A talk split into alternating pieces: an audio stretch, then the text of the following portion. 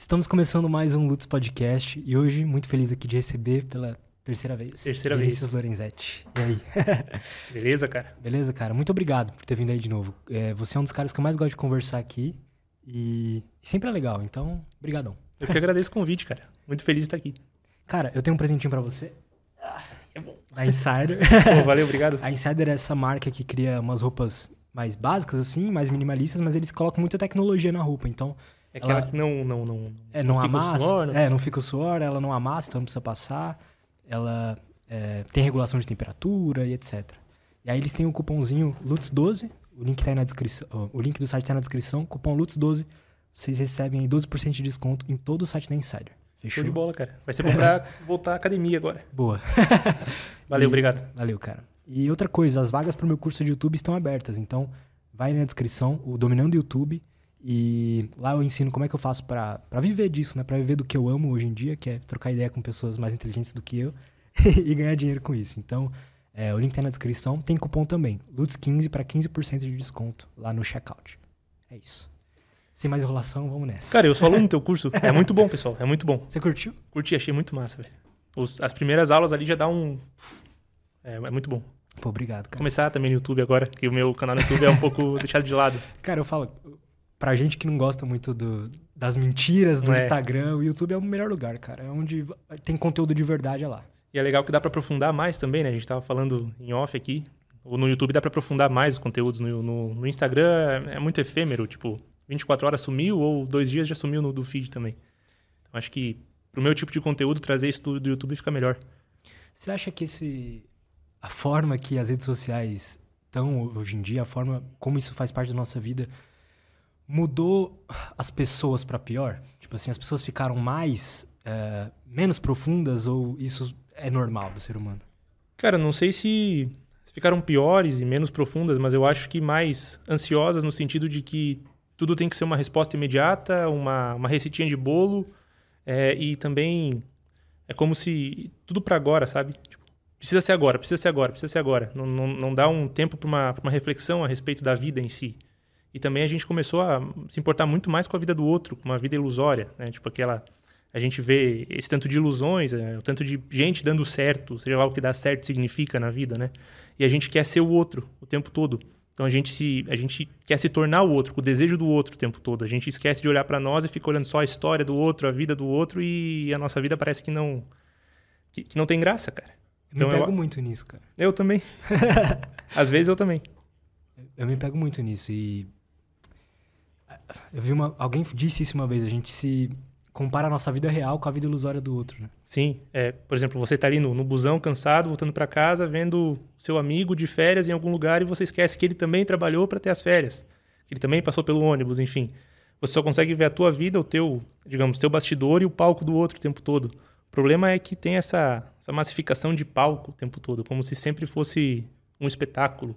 A vida do outro sempre é um espetáculo, a minha vida sempre é um espetáculo, como se quase ninguém mostrasse uma fraqueza na, na rede social, sobretudo, tudo tem que ser perfeito. Isso aí é meio chato às vezes, porque grande parte da vida humana não é perfeição, né, cara? Tipo, a maior parte a gente tá cansado, a gente tá um pouco desgostoso às vezes, não é sempre a gente tá feliz. E ficar mostrando sempre esse excesso de felicidade, cara, alimenta tanto o nosso próprio vazio quanto o vazio de algumas pessoas que estão assistindo ali uma, uma falsa felicidade. Então, às vezes acaba sendo um ambiente meio tóxico. Enfim, Eu, me, eu no final do ano passado, né, eu cheguei a te mandar mensagem que eu tava na merda, assim, Uhum. total. Acho que foi uma das piores piores momentos de humor deprimido que eu já tive, assim. Pensei em desistir de tudo também, de parar com Caramba. o YouTube, com, parar com tudo. E um insight que eu tive disso, da- dessa época, foi de que eu, por exemplo, no Instagram, né, principalmente, eu mostrava só, só por exemplo, eu mostrava eu come- só quando eu comia comida saudável, eu não mostrava Uhum. quando eu comia o lanche, entendeu?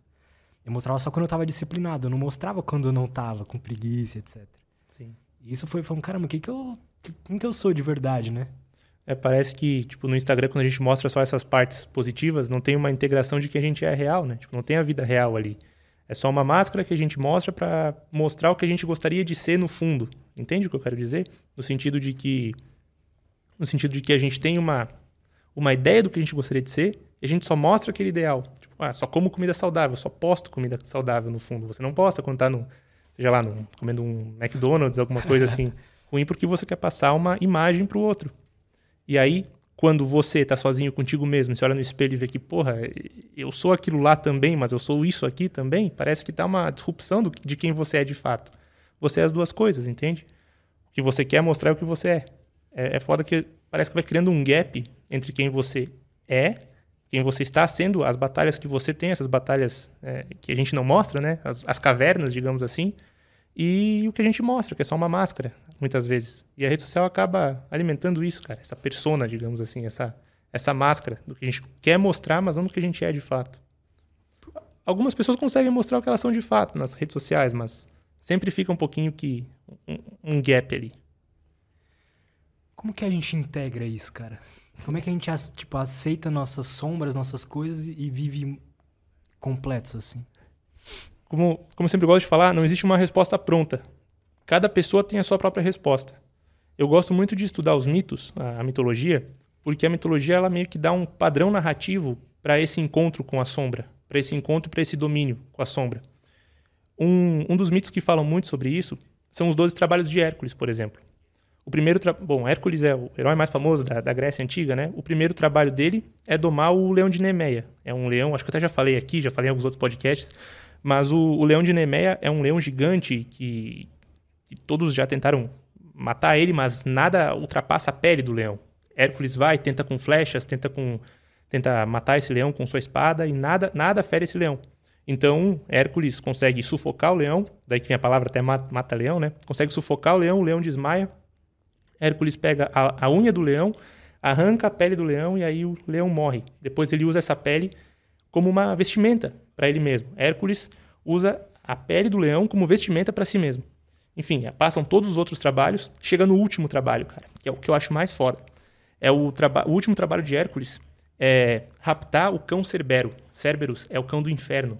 É um cão que tem três cabeças, enfim, não é para ele matar, não é para ele matar o, o, não é para ele matar o, o cachorro, esse é o cão dos infernos, é para ele ir lá raptar e trazer pro pro rei da cidade, que é Eristeu. O que, que isso significa, né? Bom, o, quando, só que aí o que acontece? Quando ele vai, quando ele vai para raptar esse cão cerbero, ele tá frágil.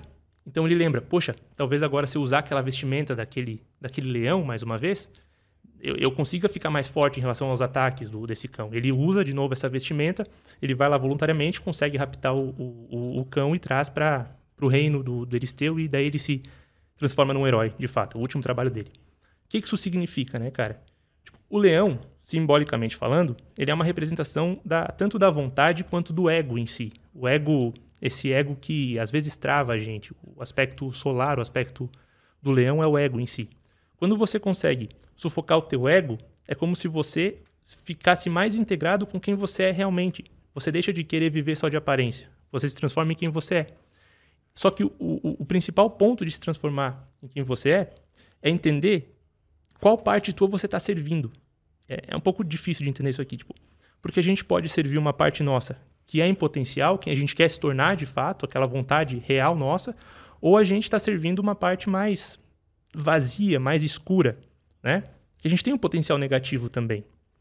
Acontece que muitas vezes a gente não consegue domar o ego em si. Então a gente é domado pelas partes que a gente tem dentro da gente, tanto com uma parte mais sombria ou com uma parte que não se importa tanto com nós mesmos ou com os outros. O último trabalho de Hércules representa a busca do ego já domado por conquistar esse, essa parte mais negativa dele, essa parte do inferno. Então ele vai para o submundo, e para o submundo aí para o inconsciente, ir para o lado mais escurecido da realidade, se enfrentar no espelho, entende? Tipo, se enfrentar. Quem sou eu aqui? Você vai, você mergulha no teu inconsciente e você consegue trazer aquele monstro para a luz, para o reino. E aí, então, conseguir dominar. Não é matar o monstro, não é matar a tua parte negativa, é entender os motivos que te fazem ser assim. Quando você consegue entender, você consegue integrar, então, a sombra. No sentido de que você tem potencial positivo, você tem potencial negativo, você tem todos os potenciais dentro de você. Quando você consegue entender quais potenciais você tem, você se torna muito mais integrado, muito mais verdadeiro. Tanto, tanto que você julga como positivo quanto negativo, porque não existe um positivo ou negativo, existe uma maneira de agir, dependendo do momento em si. Às vezes é necessário você ser firme, às vezes é necessário você ser um pouco mais. Entende? Então. Tipo um cara assim que tem problemas com raiva, que estoura muito fácil, em muitos momentos da vida dele isso vai ser ruim, mas tem momentos específicos onde aquilo vai ser bom, né? Sim, você até usou uma palavra, explode, né? explode. Qual que é a diferença de uma explosão, por exemplo, para um foguete que é lançado? O foguete direcionado é a mesma, é a mesma combustão, digamos assim, a mesma, é o mesmo elemento ali. Puf, a, a explosão, só que uma é uma explosão direcionada. Se você consegue transformar essa tua explosão, digamos assim, em vontade direcionada, cara, é o mesmo elemento transformado, entende? É o mesmo elemento transformado, é a mesma parte da personalidade, só que transformada. Qual que é a diferença de inveja e admiração, por exemplo? São polos. Inve invejar é querer o que é do outro. Admirar é, poxa, como ele conseguiu, então trilharei o meu caminho para conseguir o que eu quero também. Não querer o que ele quer, mas querer o que eu quero usando o caminho do outro como exemplo. É, as coisas são praticamente as mesmas em polos, polos diferentes. Entende? Essa parada da inveja é engraçada, né? Eu acho que poucas pessoas têm admite isso, mas eu, por exemplo, me pego invejando em vários momentos. De tipo assim, cara, como é que ele consegue isso? Eu faço o trabalho tão melhor, uhum. entende? Uhum. Esse tipo de coisa. Então. Só que é, é, é, é uma emoção que você se sente mal de ter. Por quê? que a gente se sente mal de ter algumas emoções, né? Sim. E é natural que se sinta mal também, né, cara? Porque é muito difícil a gente se encarar no espelho e ver que a gente não é 100% bom, que a gente não é só luz, porque a gente acha que é. A gente tem um, tem um problema, nós, todos nós, temos o problema de achar que a gente é o centro, sempre. O centro. Que bom, tudo acontece comigo e eu sou. É, como se o mundo te. É, te atacasse o tempo todo. E não, você também ataca o mundo de vez em quando. Você também tem um aspecto negativo ou um aspecto mais sombrio da tua existência.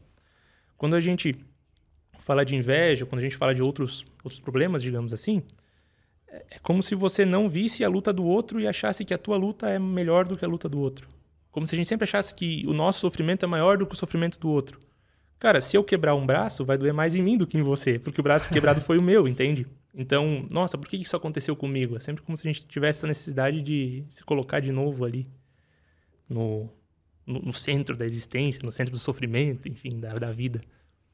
É engraçado que tipo, as, as, religiões vão tratar isso como pecado, né? Por exemplo. É, é, e a gente vai, sei lá, se travando por causa disso, talvez, não sei.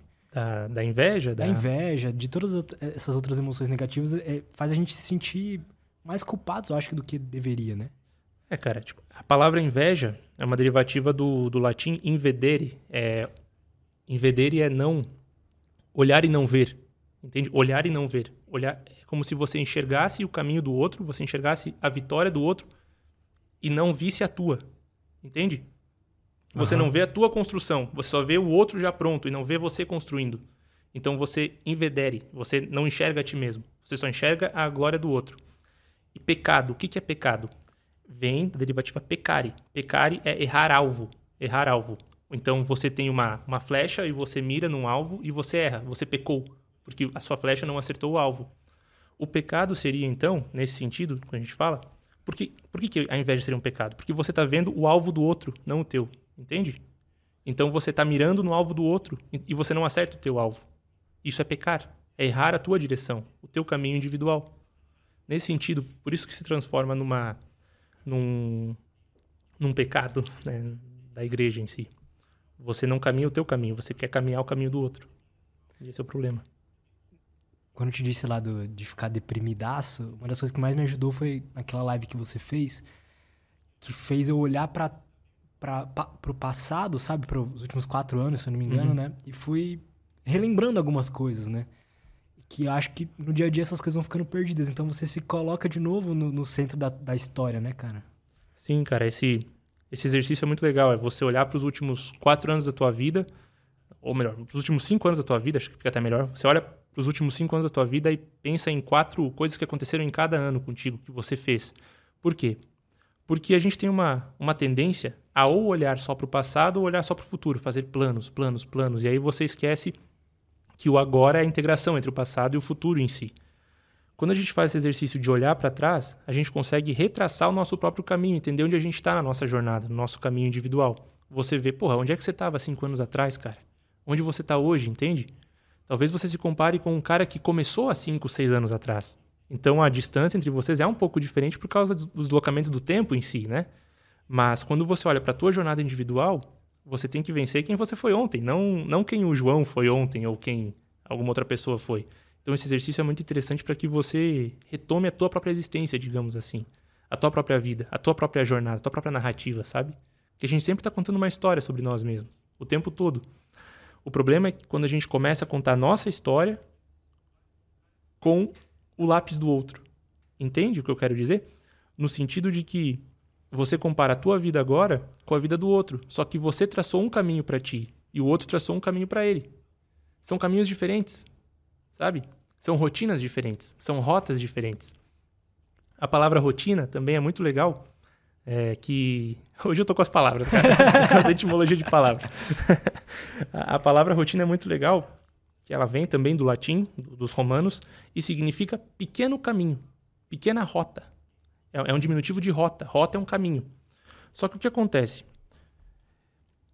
Há um lugar para chegar, há uma outra cidade para chegar. E há a rota principal, digamos assim. A rota principal para chegar de uma, de uma cidade a outra. Mas você quer traçar um caminho mais curto, ou um caminho que seja teu de fato. Você quer desbravar outras coisas. Então você trilha uma rota individual sua por meio de uma floresta, digamos assim. Por meio de um, de um caminho um pouco deserto. Você vai trilhando, vai passando por ali, dia sim, dia também, dia sim, dia também, e aquilo ali se, se transforma numa rota. Então, rotina é um pequeno caminho, só que é o teu caminho, entende? Criar uma rotina individual. Basicamente é isso que a gente faz. A gente busca chegar em algum lugar e criar um caminho para chegar até aquele lugar. Não adianta a gente querer seguir pelo caminho do outro. É você criando um caminho para ti mesmo, para alcançar o que você quer, para chegar num lugar que você almeja, entende? Parece um pouco pira, mas a derivativa da palavra rotina vem justamente desse pequeno caminho. Quando você consegue entender que a tua vida em si é uma história sendo contada, a tua história é a tua rotina, é a tua, rotina, é a tua pequena rota. É o caminho que você faz do momento que você nasce até o momento que você morre. É a história que você vai contando, trilhando esse caminho.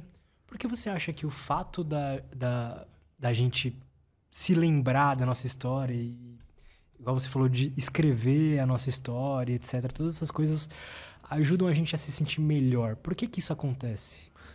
Tem todo o aspecto neurofisiológico, né? Mas deixando um pouco de lado aqui a, a parte cerebral, tem pessoas que falam melhor que isso sobre isso do que eu. É, quando a gente é capaz de contar a nossa própria história, a gente se coloca no nosso lugar, cara. E aqui, se colocar no seu lugar não é uma coisa negativa, mas é, é colocar no teu ponto de vista em si, do que você viveu, do que você viveu até agora. Você se torna, de novo, herói ou heroína, ou, melhor palavra, seria protagonista da tua história em si. Você porque muitas vezes a gente, voltando para aquilo da rede social, a gente vê a vida do outro a gente vai se tornando só um coadjuvante ou um mero espectador da vida do outro, esquece da nossa. Quando a gente consegue escrever a nossa história, a gente volta para esse centro de vida nosso. E a gente consegue, então, entender o que aconteceu, porque, porque a gente quer traçar a partir de agora. A gente volta para algo chamado eixo, eixo, narrativo, eixo narrativo individual. A, a, a capacidade de você contar a tua própria história. Porque senão alguém vai contar a tua história por ti sabe? Alguém vai fazer escolhas por você, alguém vai te dar desejos. Inclusive, isso de dar desejo é uma coisa interessante, cara. Tem um, tem um pesquisador francês, René Girard, ele fala algo sobre desejo mimético. O que é o desejo mimético? Ora, temos aqui esta água. Eu olho para a água e eu tenho sede. Você não tem sede. Mas você me vê com tanto desejo olhando para aquela água que você começa a ter sede. Ou você começa a mentir para ti mesmo que você também quer a água. Pense que não seja uma água, que seja um carro do ano. Cara, eu tenho, eu tenho um carro que é de 2009, por exemplo. Esse carro me leva do ponto A ao ponto B. Mas eu vejo pessoas na internet desejando um novo carro, desejando sempre a, a última Ferrari ou algo do tipo, e eu começo a esquecer do que eu tenho e olho para o desejo do outro e também começo a desejar aquilo. Entende? Isso pode ser bom ou pode ser ruim. É como se sempre fosse um desejo plantado ali. Um, um desejo que não é teu de fato. Alguém plantando um desejo em ti. Comerciais fazem muito isso. Então você se esquece do que é teu de fato para desejar o que o outro deseja. E aí você se coloca na vida do outro, vivendo a vida do outro. Você esquece de quem você é. Porque você começa a desejar o que o outro deseja, não o que você deseja em si. Por que, que a gente faz isso, cara? É uma coisa natural do ser humano. Mas, sobretudo, porque a gente esquece de quem a gente é o tempo todo. No, na, para os árabes, ser humano é, é a mesma palavra que o ser que esquece, é insan. O ser humano é insan, é aquele que esquece. Em todas as mitologias, o ser humano sempre esquece de Deus, esquece dos deuses. Eles, que é esquecer dos deuses? É esquecer que há algo mais na vida, que não é só aqui. Algo mais pode ser até adorar uma divindade ou entender que, poxa, um dia você vai morrer, cara. O que, que você está fazendo com a sua vida? Entende? A gente vai esquecendo. A gente fica tão preso no mundo das coisas que acontecem, querendo, querendo, querendo, que a gente esquece desse algo a mais. Então, quanto mais a gente esquece, mais a gente se afasta de quem a gente é. É um ser que busca, um ser que busca a si mesmo o tempo todo.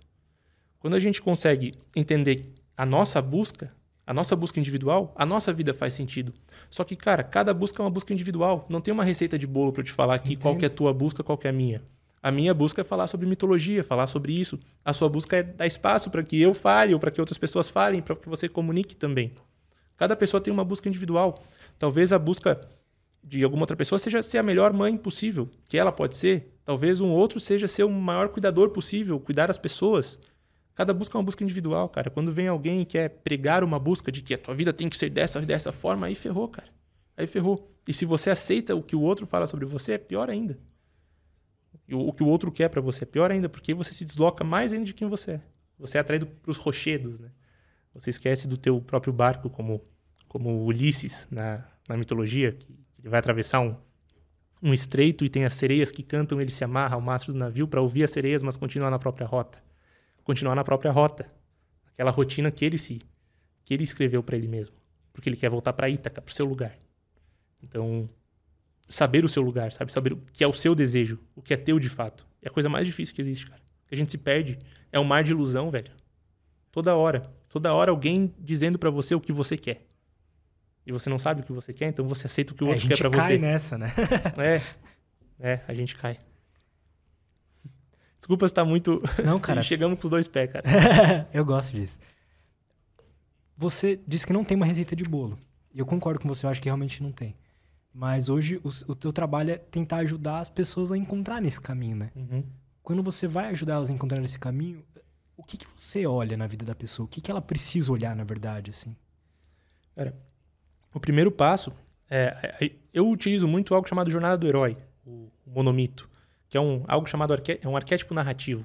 Seria toda a história contada quase que da mesma forma. Não é uma receita de bolo, mas ela segue uma forma, entende? Por exemplo, existe um. Por que, que a receita de bolo, né? Só, só, usando essa figura de linguagem. Bom, independente do, do bolo que você quiser montar, seja de morango, chocolate, de, de qualquer coisa, vai precisar colocar ele numa forma. Então, para ele ter forma de bolo. Né? E essa forma seria, a forma da vida seria essa jornada do herói, essa jornada arquetípica, narrativa. Então, todos nós recebemos um chamado, tendemos a recusar esse chamado. É, estamos no mundo comum, recebemos um chamado, tendemos a recusar esse chamado, encontramos com alguém que aceitou um chamado parecido, nos inspiramos nessa pessoa, começamos a ir atrás do nosso chamado, até nós começarmos a servir de exemplo para outras pessoas. Né? Isso acontece. Então, geralmente, eu tento ajudar as pessoas a entenderem o chamado individual delas. No sentido de que, cara, do que, que você gosta? Quais pessoas que você admira de fato? Ou quais pessoas que você inveja? Por que, que você inveja? A inveja é um mecanismo muito bom para você entender o teu próprio chamado, sabe? Isso é muito, isso é muito interessante, cara. Que a gente tende a não olhar para inveja. E a inveja é um elemento muito bom para que você entenda quem você é. Porque se você inveja algo no outro, tem algo teu no outro também. Algo que você busca em ti, mas que o outro já alcançou. Sabe? Você inveja que ele conseguiu trilhar um caminho que você gostaria de ter trilhado. São caminhos diferentes. Mas ele trilhou algo parecido com o que você busca. Se você consegue transformar essa inveja em admiração, você sente um entusiasmo. Entusiasmo é, é como se o teu Deus interior se, se, se, acendesse. Entusiasmo é enteos, é Deus dentro. É como se o teu Deus, a tua luz interior se acendesse e você trilhasse o teu caminho também. Então seria esse encontro com o mentor. Geralmente o primeiro encontro com o mentor que a gente tem é por meio da inveja. Por que, que você inveja esse cara? O que, que ele alcançou que você gostaria de ter alcançado também? O que, que ele fez que você gostaria de ter feito? E aí, quando você consegue mapear isso, mapear a tua inveja, você consegue entender um pouco do que você gostaria de ser de fato, aquele desejo que é teu. Entende? Existe uma inveja, existem tipos de inveja diferentes. Uma coisa eu tenho inveja do seu carro, outra coisa eu tenho inveja da sua vida, do que você fez, da sua, da sua coragem. Cara, a, uhum. a inveja da coragem é uma coisa.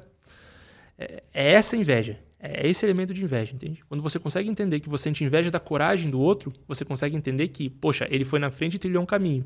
Então, se eu sinto inveja, eu sinto inveja do caminho que ele trilhou. Caralho. Entende? Eu, eu, sinto inveja do caminho que ele trilhou e eu gostaria de trilhar esse caminho. Ok, consigo entender um pouco de um chamado que eu tenho, mas que estou recusando. Quando você consegue entender esse chamado, você percorre toda a tua jornada individual.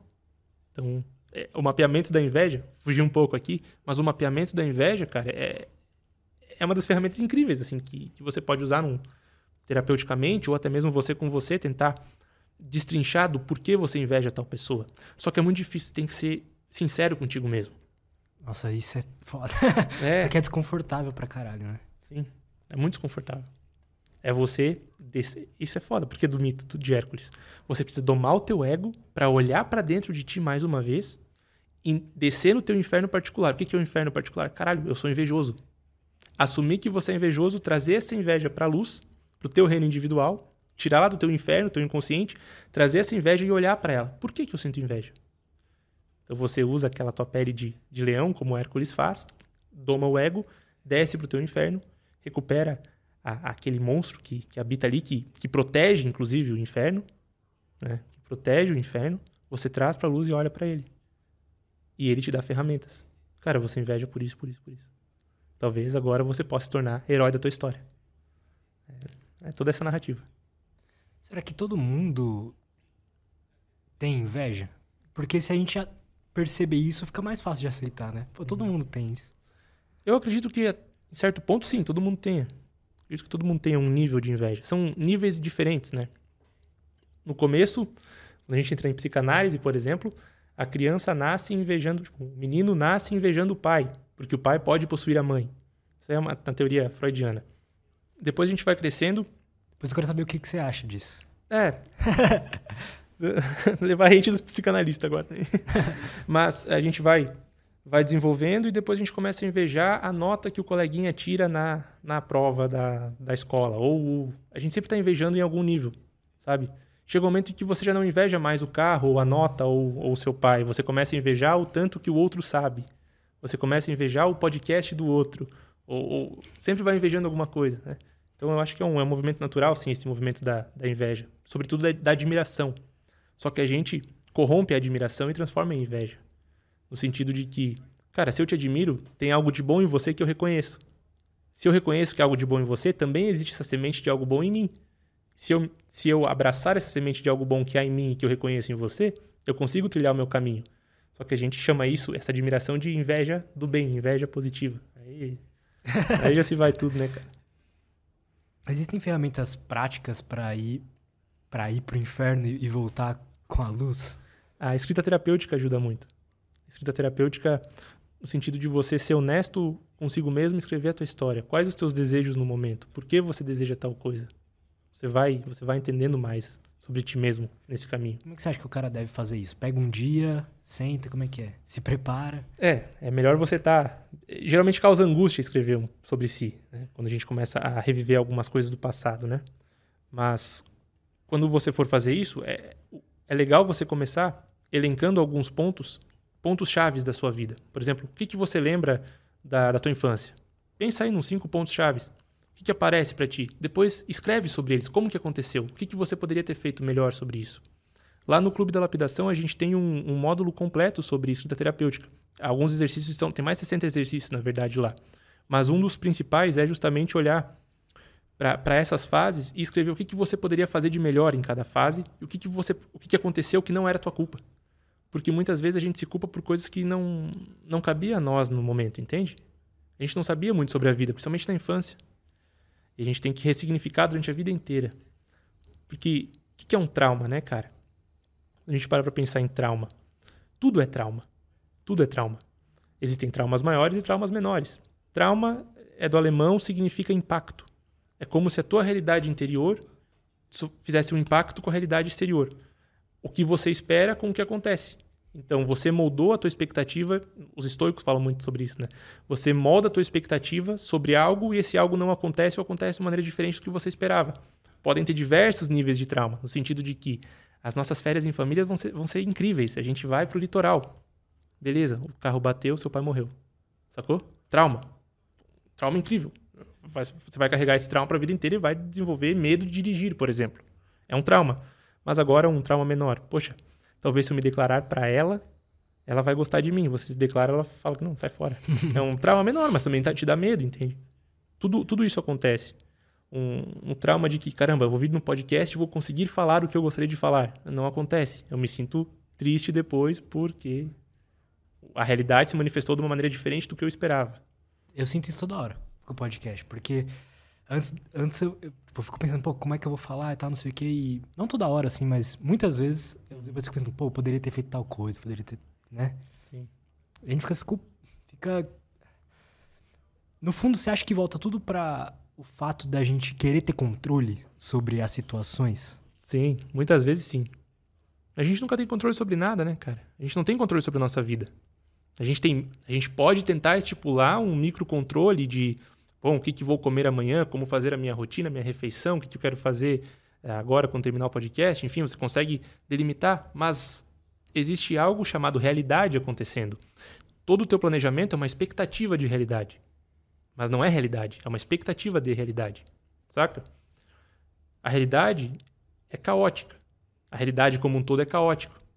Você não coloca nos seus planos, isso aqui parece muito pessimista, mas você não coloca nos teus planos torcer o pé, digamos assim. Ou você não coloca nos teus planos que algo ruim aconteça. Nunca coloca. Geralmente não coloca. A gente faz os nossos planos de estrutura de acordo com o que a gente espera da realidade. A gente tenta trazer ordem para algo que é caótico o tempo todo. E esse trazer ordem é eu tentar colocar um controle. Só que no fundo a gente não tem controle sobre nada, cara. Você não tem controle sobre o que eu vou falar. Eu não tenho controle sobre as perguntas que você vai fazer. Como eu posso pensar no que eu vou falar daqui a pouco se eu não sei o que você vai me perguntar? Entende? Ou como que você pode pensar numa pergunta se você não sabe qual vai ser minha resposta agora? A gente não tem controle sobre a vida em si. A gente pode ter controle sobre a maneira que a gente enxerga a vida. E olhe lá. E olhe lá. Porque a vida muda a maneira que a gente enxerga a vida em si o tempo todo. São os traumas. Por isso que todo evento é traumático. Todo evento é traumático, em algum nível. Pode ser um trauma positivo ou um trauma negativo. Um, um trauma positivo seria um impacto com a vida que te transforma de uma maneira positiva. Entende? Algo que você não esperava, um elemento caótico que entra na tua pseudo-ordem, na tua falsa, falsa ordem, que muda a maneira que você enxerga a vida para o bem. Ou, ou para maior, uma, uma expectativa um pouco maior. Agora, um trauma negativo, ele bate na tua expectativa de realidade e você não consegue se reestruturar. Então, é um trauma que te fecha, digamos assim. Tudo está moldando a tua personalidade. Personalidade é uma coisa mutável, né? Não é fixa. Personalidade, sobretudo, a maneira de ver o mundo, digamos assim. Isso que é moldável o tempo todo. A maneira que você enxergava o mundo há dois meses atrás já é diferente. Sempre está mudando. Você acha que pode mudar para virar uma, uma perspectiva mais negativa sobre a vida. Então, por exemplo, a gente sempre espera que tá, se a personalidade muda, a gente espera que ela mude para melhor, né? Que a gente fique cada vez mais inteligente na forma de enxergar o mundo. Mas você acha que a gente pode ficando cada vez pior em, em, em aceitar as coisas como elas são etc? É, geralmente é o que acontece, cara. A gente vai ficando mais fechado. Porque assim, a gente sempre começa a vida enxergando potenciais possibilidades. Como que tudo vai ser? Aquele, aquela primeira dopamina que aparece, né? Aquela, eh, se a gente for entrar nesse aquela, lado. Aquela curiosidade é, infantil. A curiosidade né? infantil. Como se você fosse um inocente. Você é inocente acerca da realidade. Então a realidade aparece para ti de uma forma que você não esperava, porque com a sua inocência você esperava que a realidade se manifestar da forma que você gostaria, e ela não acontece. Então ela bate em você.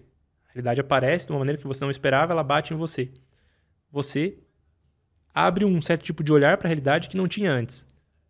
Mas você ainda sente um vazio em ti. É como se aparecesse um lado mais órfão dentro de você. E agora, por aparecer esse lado mais órfão, você faz uma escolha.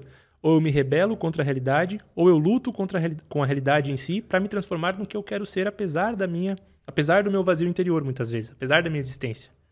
E aí começa a, essa, essa dualidade, digamos assim. Ou você se rebela e você não aceita a realidade como ela é, ou você luta com a realidade, apesar dela ser ruim ou negativa, ou seja lá o que for, e você tenta transformar a realidade. Mas é uma perspectiva tua. Existem esses dois caminhos. Dependendo, você vai desenvolvendo e conseguindo alcançar o que você almeja. Ou só se rebelando e se colocando sempre como vítima da realidade em si. E aí você vai se fechando e sempre sendo é, sempre sendo mais rancoroso, mais fechado, que tudo isso aqui é uma merda, toda a vida é ruim. Ou você entende que a vida é ruim de fato e, porra, cabe a mim mudar e melhorar ela sabe? Ela é ruim de fato? O que, que você acha? Eu acho que ela não é nem boa nem ruim. Ela só é. E esse é um problema. A gente enxerga a vida como se ela precisasse ser ou boa ou ruim, sendo que quem dá, a, sendo que quem dá a perspectiva de positivo ou negativo é a gente. Nada é positivo ou negativo, cara. As coisas só são. E isso é uma coisa muito difícil da gente entender. Por exemplo, é, tem, uma, tem uma história de um, de um, de um rapaz da, da China que, que um dia, o fazendeiro chinês, um dia o filho desse fazendeiro chegou em casa e ele tinha um cavalo. E aí todos os vizinhos vieram para esse fazendeiro e falaram: Nossa, que bom, ele veio com um cavalo. O fazendeiro respondeu: É, talvez seja bom, talvez seja ruim. No outro dia, o, esse cavalo fugiu e voltou para a região lá. O cavalo fugiu. Todos os vizinhos vieram para o fazendeiro e falaram: Nossa, que horrível, seu cavalo fugiu. É, talvez seja bom, talvez seja ruim. No outro dia, o cavalo voltou com diversos cavalos selvagens. Nossa, que maravilha. É, talvez, talvez seja bom, talvez seja ruim, não sei. No outro dia, o filho do fazendeiro tentou domar um desses cavalos selvagens, caiu, quebrou a perna. Nossa, que horrível, seu filho quebrou a perna. É, talvez seja bom, talvez seja ruim.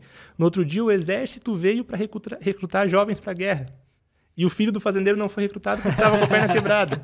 Nossa, que maravilha. É, talvez sim, talvez não, cara. Tipo, você nunca sabe se a coisa é boa ou ruim, entende?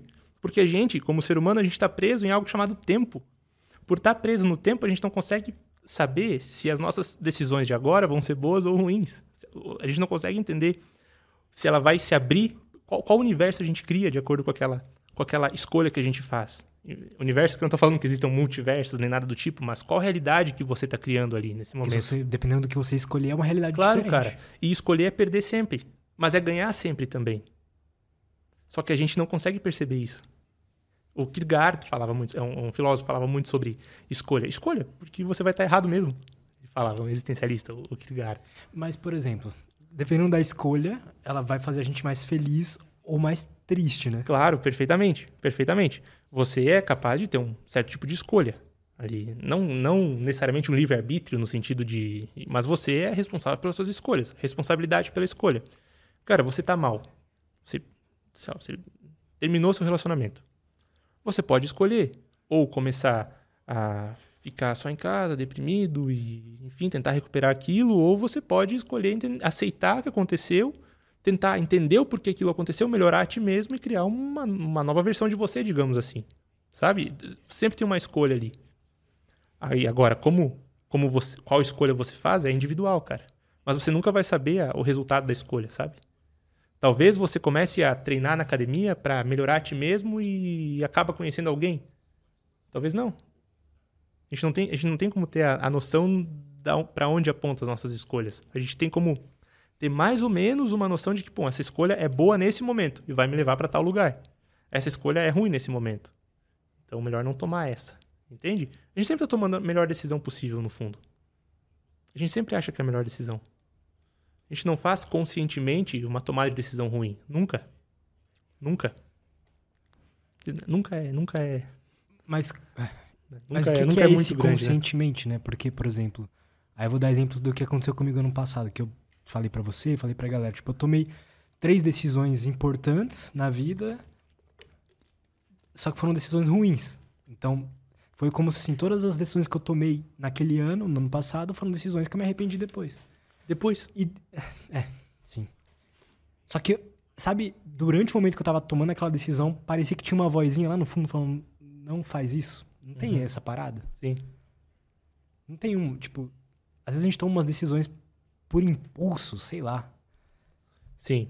É, a gente tá falando de outro, outro tipo de decisão aqui, né? No sentido de que, na maioria das decisões que a gente toma, a gente não. A gente não tem essa noção de que ela pode ser boa ou ruim. A maioria das decisões, não. Mas existem algumas decisões quase vitais que vão mudar toda, toda a trajetória da nossa vida, que parece que tem uma voz lá interna dizendo: bom, vai para outro caminho, cara. É, seria. Jung chama isso de self. Seria o, o eu mais profundo, o eu em potencial, onde habita ali tua vontade verdadeira.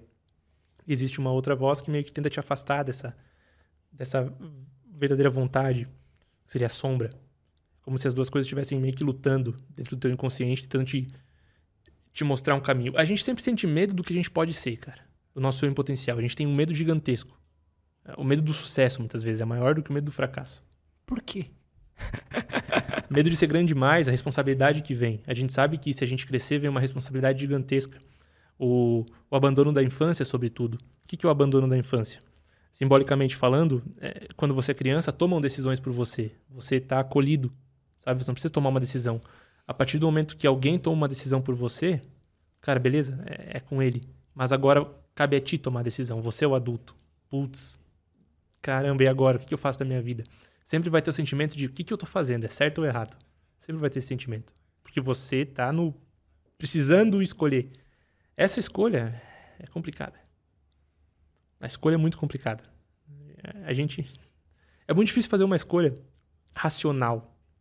Por que, que é uma escolha racional? Bom, você pode tentar delimitar, delimitar o que vai acontecer se você fizer isso, isso e aquilo, fazer um plano, mas no fundo é caótico. Quando você consegue aceitar que no fundo é caótico, cara, você fica mais em paz com a tua escolha. Eu acho que no fundo fazer uma escolha certa ou errada tem a ver com o resultado dela, mas o resultado principal é me sentir em paz com a escolha que fiz, porque se você fez uma escolha que você julga errada e lá na frente você percebe que ela foi errada, entre diversos aspas aqui, você sente culpa. E, e é esse sentimento de culpa que faz a escolha parecer errada. Mas o que, que você aprendeu durante todo o processo da escolha errada que você fez? Sabe? Não seria você. Não seria você lá na frente.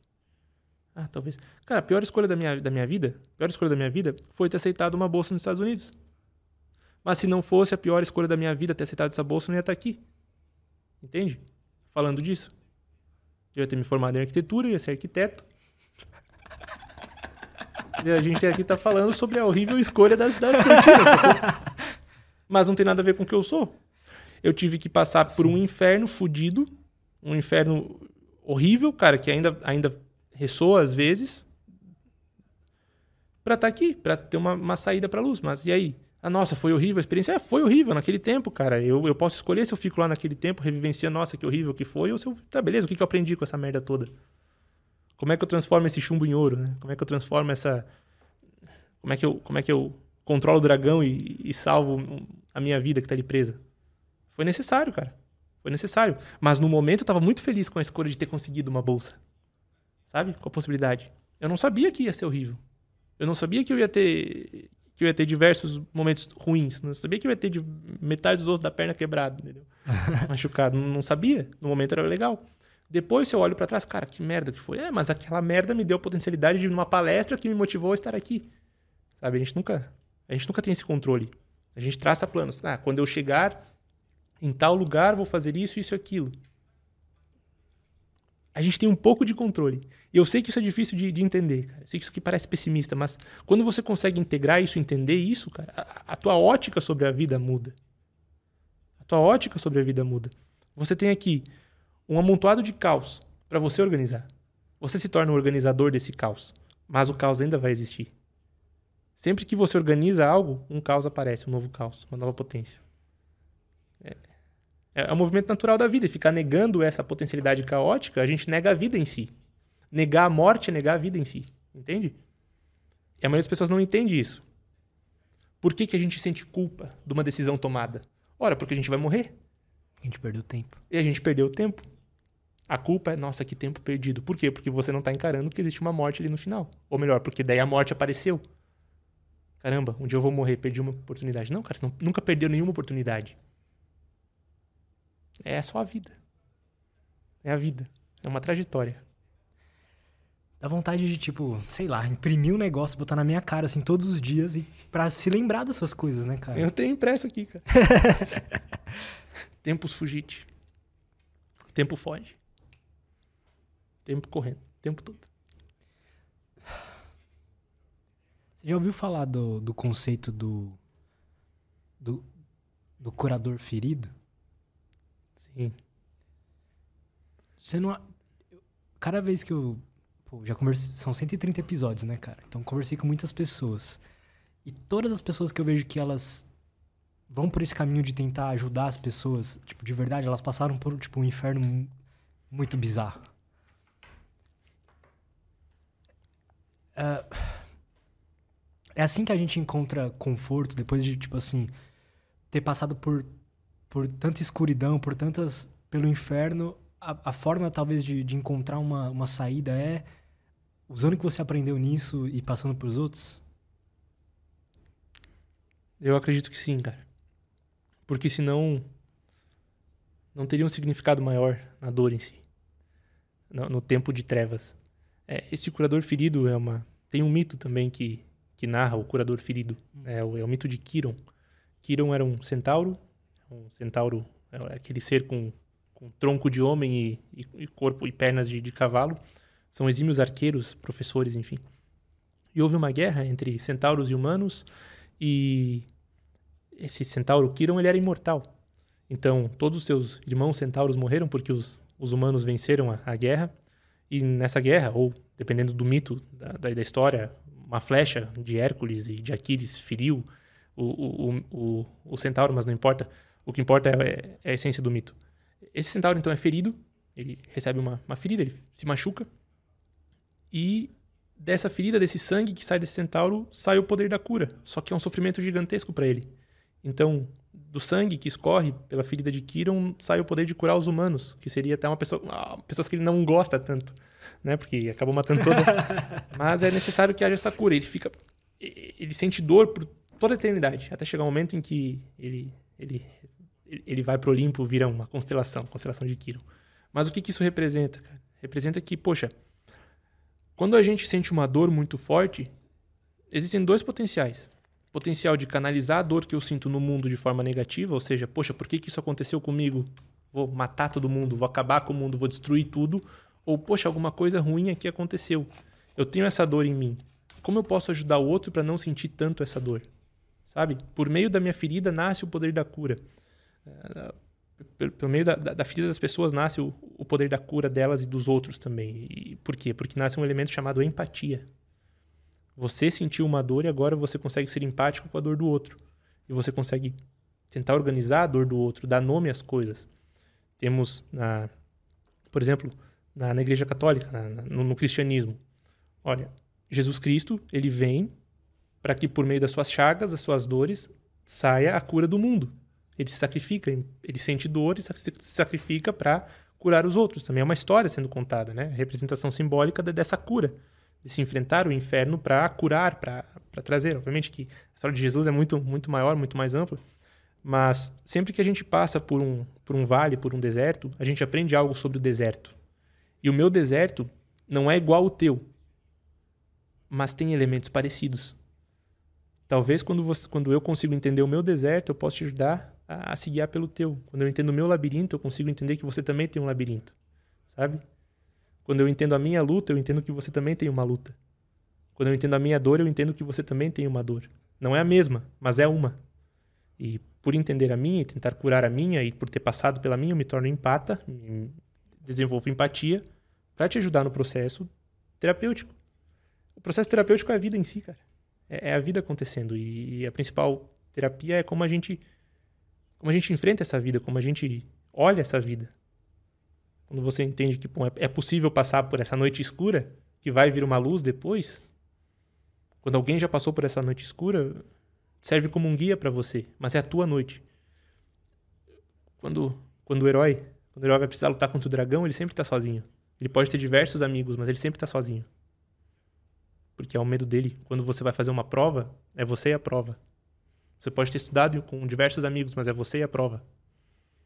Seus é. amigos podem te, te ajudar, ah, usa essa espada, usa esse arco, mas na hora lá da treta é você. Claro, cara, você pode ter aí bom, diversas pessoas por trás do podcast, digamos assim, né? Mas agora na entrevista é eu e você. É você e o teu. É você. É você combatendo uma ansiedade, talvez, de, de, de perguntar coisas, você pensando na tua história, você. Sabe? É, é você e você. Quando você vai ter. Quando você tem algum problema, é o teu problema. As outras pessoas podem até ajudar a entender o problema, mas é você com você, cara. É uma coisa bem, bem complicada de entender às vezes. Como é que a gente faz para ajudar pessoas, cara, que a gente se importa? Quando ela tá num momento desse, assim, o que, que você tem de ideia sobre isso?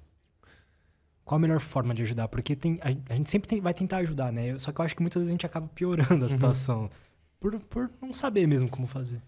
É, a melhor, a melhor ajuda é indicar acompanhamento terapêutico com algum profissional da área, né? Mas a maioria das pessoas acabam querendo ajudar de maneira empata. A, a, principal coisa sobre ajudar o outro é acolher a dor do outro. Entender que, cara, você está passando por um momento ruim, beleza. Vai passar. Enquanto não passar, eu tô aqui para te ajudar. Mas vai passar.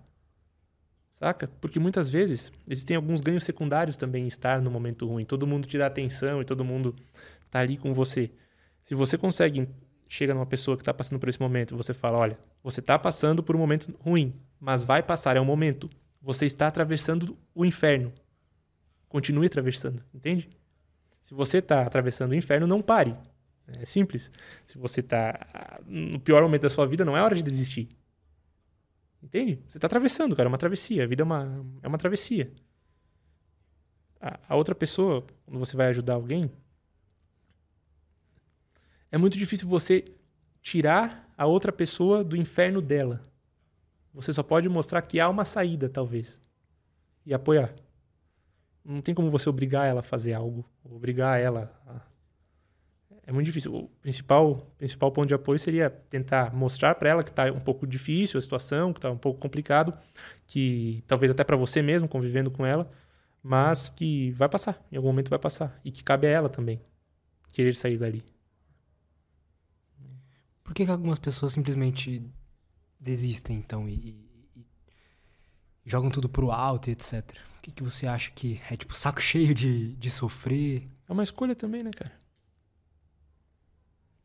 E é complicado entender que é uma escolha também. É uma escolha. E pode ser a escolha certa, né? Esse, ou não? Não sei. tá falando aí de colocar um fim em tudo? Não, não, não. É, tem gente que faz isso. É, né? porque é também. Também é uma possibilidade. Mas é uma fuga. É uma fuga. Na jornada do herói, existem, existem dois momentos, cara. Tipo, existe um momento da. O mundo comum, a pessoa recebe um chamado, ela recusa o chamado. E aí existe um outro ponto fundamental na, na jornada, que é o encontro com o dragão, o encontro com a aprovação. Só que acontece que a gente acha que só vai ter uma aprovação se você aceitar o teu chamado e ter aquela aprovação. Não, a aprovação vai aparecer hora ou outra. Entende? A aprovação em si, o dragão é uma representação simbólica do tempo. O tempo vai bater na tua porta uma hora e vai falar: Cara, e a tua vida você não viveu?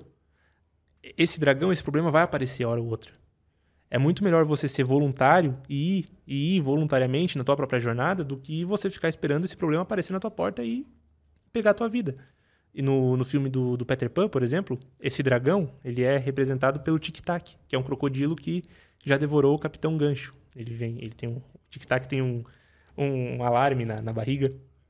É a representação simbólica de Cronos, de Saturno, para os romanos. Cronos é, o, é um titã que devora os próprios filhos. É daí que vem a palavra cronologia. Desde que a gente nasce, a gente é inserido no tempo. E esse Cronos está devorando a gente. Até o momento que a gente encontra uma verdade, um, algo, algo mais elevado, uma, uma coisa que, que traz um sentido para nossa vida. Ou a gente cria esse sentido, ou algo aparece que desperta na gente o entusiasmo. Quando a gente consegue despertar esse entusiasmo, parece que o tempo já não importa tanto. Você consegue perceber que um dia vai morrer, mas todo dia se torna um pequeno momento de eternidade, digamos assim, porque você pode fazer aquilo. Né? Então você não é devorado pelo tempo. É, acontece que algumas pessoas recusam muito isso de do que vou fazer e acabam esquecendo, deixando de lado, porque o ser humano é aquele que esquece, né? Como a gente falou antes, a gente sempre está esquecendo que há algo a mais. Só que esse monstro aparece, o tic-tac vem, o tempo vem, o dragão vem até a tua vila e te ataca. Queira você ou não. É melhor você estar preparado mais uma vez, você enfrentar isso. Você enfrentar a tua vida. Que a vida é algo a ser enfrentado, algo a ser conquistado, só teu. Só teu, só meu. É algo a ser conquistado. Se a gente não vai atrás da conquista, é como se aquela potência de vida não vivida acaba se tornando muito pesada, cara. Porra, se você não tivesse começado o podcast tem essa necessidade de começar, e você não começa, cara, você vai ter 23, 24, 25, 27, 29, 45 anos. Você não começou. Se você começa, você dá luz a isso. E, e você deixa de ser só corrompido pelo tempo. Entende o que eu quero dizer? No fundo, cara, tipo, o tempo está passando, mas você está fazendo algo da sua vida que você quer fazer. Então, talvez a aprovação que vai aparecer é Ora, tenho medo de entrevistar pessoas. Sinto ansiedade, sinto, sinto, mas sinto uma vontade também de fazer isso. E você enfrenta. Você faz. Se você não enfrenta, lá daqui a alguns anos ia aparecer de novo essa, esse desejo de uma vida não vivida. E você olha no espelho e não se reconhece. Porra, minha vida não valeu a pena. Saca? São mini dragõezinhos que aparecem. É um enfrentamento, cara. Eu sinto isso, cara, bastante. Apesar de, de eu ter feito as coisas que eu quis fazer e ter feito podcast e tal, tem vários sonhos também que eu deixei pra trás, tá ligado? É, a gente escolhe, né? É. São escolhas. Só que você sempre fala, cara, às vezes dá vontade de, tipo, testar outros sonhos, sabe? Tipo, de tentar outras coisas, não dá? Dá. Quais sonhos que você tem? Cara, desejo? eu acho que um deles é fazer músicas, algo que, tipo, sempre tá latente, assim, em mim, e aí, tipo, eu vou até arrepio, porque toda vez que eu penso nisso eu começo a ficar emocionado. Uhum. Que é algo que... Eu não sei porquê, eu nem tenho músico na família, nem... Ninguém nunca tocou um violão perto de mim, mas é algo que eu acho foda, assim. E aí eu sempre falo, pô, um dia eu vou fazer uma música, ou fazer um EP, um álbum, alguma coisa assim, eu só vou deixando de lado, sabe? E aí eu gosto de outras coisas também, por isso que eu tô aqui. Eu gosto de fazer isso aqui que eu tô fazendo. Então eu sou feliz com isso também, mas sempre fica um. um- tipo, uma, uma parte do quebra-cabeça faltando, tá ligado? Sim, Você sente isso? sim, muito. Não, demais. Com o quê? Cara, eu sinto com viagens, com. Com até. Com, talvez fazer um esporte ou algo do tipo, mas. Ah, eu sinto também, todo mundo sente. Mas assim, o que impede você de fazer uma música, por exemplo, por hobby? Não necessariamente você ser um. Algo. Entende? Tipo, É que aí não dá vontade de fazer. então, aí, aí teria que ver se é a vontade de fazer música ou de ser reconhecido. Saca? Tal. Esse, esse é o ponto. Você quer fazer algo pra ti ou pra ser reconhecido pelos outros? Você pode fazer música agora, se quiser. Pra ti? Hobby? Não necessariamente. Aí, aí a gente volta pra aquela cultura do espetáculo, né? Tipo, que a gente tinha falado lá no comecinho sobre redes sociais. Parece que hoje, se você faz uma coisa só pra você, parece que não faz sentido. Tem que mostrar o tempo todo. Tem que estar mostrando. Tem que estar mostrando o que tá fazendo, o que tá... O que tá... Como você é importante, ou como você é bom no que você faz. Não dá só pra fazer, pra aproveitar, cara, um tempo teu contigo mesmo. Talvez seja um hobby, não, não necessariamente você precisa fazer pra gravar e pra lançar um, di um disco. É algo teu. Eu sinto vontade de viajar, de melhorar um canal no YouTube. não sei também. Acho que eu tô num período meio que de caverna, cara. Todo mundo passa, né? Eu tava assim há pouco tempo atrás, mano. Eu tava, tipo, muito na merda. Muito, muito, muito. Eu pensei em realmente pular daqui de cima. é engraçado, porque faz tanto pouco tempo, mas hoje, tipo, eu tô bem, né? Passa essas coisas. É, é a vida acontecendo. A gente tem que continuar pela vida, de alguma maneira. Você não acha que existe. A gente chega num nível onde a gente entende esse mecanismo psicológico tão profundamente que, tipo, isso já não afeta mais. A gente tá na caverna, mas isso não tô nem aí que eu tô na caverna. Existe esse momento? Porque, assim, pra mim, pelo menos, nunca chegou. Sempre foi uma merda. Não sei se tem pessoas que chegam num nível de autoconhecimento ou de, de, de conhecimento mesmo que tipo, não dói mais pra elas estar na caverna, já que não dá pra fugir. Não, doer dói, cara. Doer dói. Mas elas aceitam a dor. Entende? Entendem, entende que a dor é fundamento da vida em si. Poxa, você já nasce com um sofrimento. Você já nasce sofrendo. A dor é, é o princípio da vida em si. Tua mãe sofreu no parto. Você nasce, a primeira coisa que você faz é chorar. A dor é, um é uma coisa que fundamenta a realidade. Se, se você tivesse sentido dor no momento, a única coisa que você consegue prestar atenção é a dor em si. Por isso que, por exemplo, banho gelado é uma coisa que te traz para o presente na hora. Por quê? Porque você sentiu um certo tipo de desconforto ou de dor, digamos assim. A dor vai existir. Mas quando você consegue entender que a dor é um fundamento da realidade, ela para de ter essa importância gigantesca de, oh meu Deus, que dor. Cara, é só a vida acontecendo no fundo. Você vai precisar desafiar alguma coisa. Esse desafio pode ser uma dor psicológica, uma dor física, pode ser a perda de algo. É, é sempre um enfrentamento. Você tem que estar disposto a enfrentar. Quando você entende o sofrimento e entra na caverna, digamos assim, você entende que, poxa, a vida está acontecendo, eu posso sair daqui, eu posso fazer algo. Né? Mas é complicado ter esse entendimento, cara.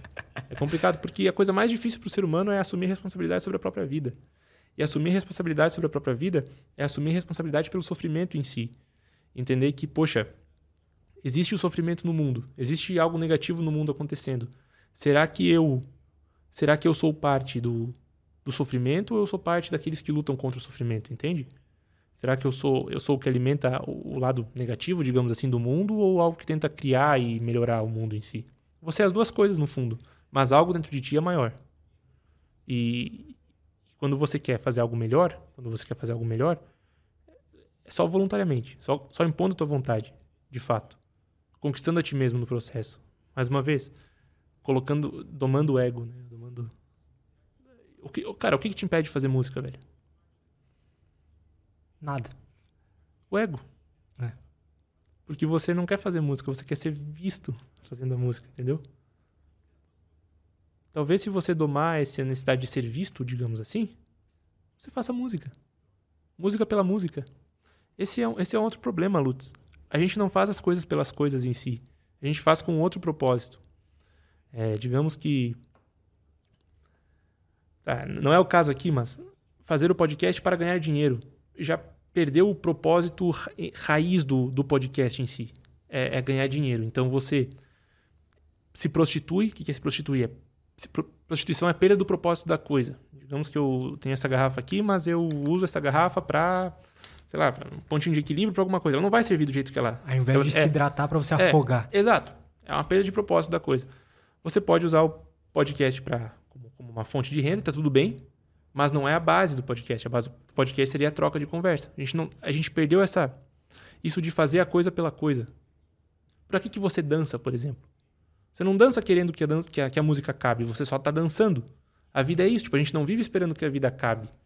Mas a gente acaba a gente acaba tirando a essência das coisas para fazer algo que não necessariamente é aquilo. Quando a música pela música, cara, é música para ganhar dinheiro, então talvez você queira cantar um tipo de música, mas a música do, do do momento é outra. E aí você não faz aquele estilo porque você faz o que o mercado quer que você faça. Uma conversa de um podcast é uma, mas talvez você, você queria ter uma conversa mais profunda.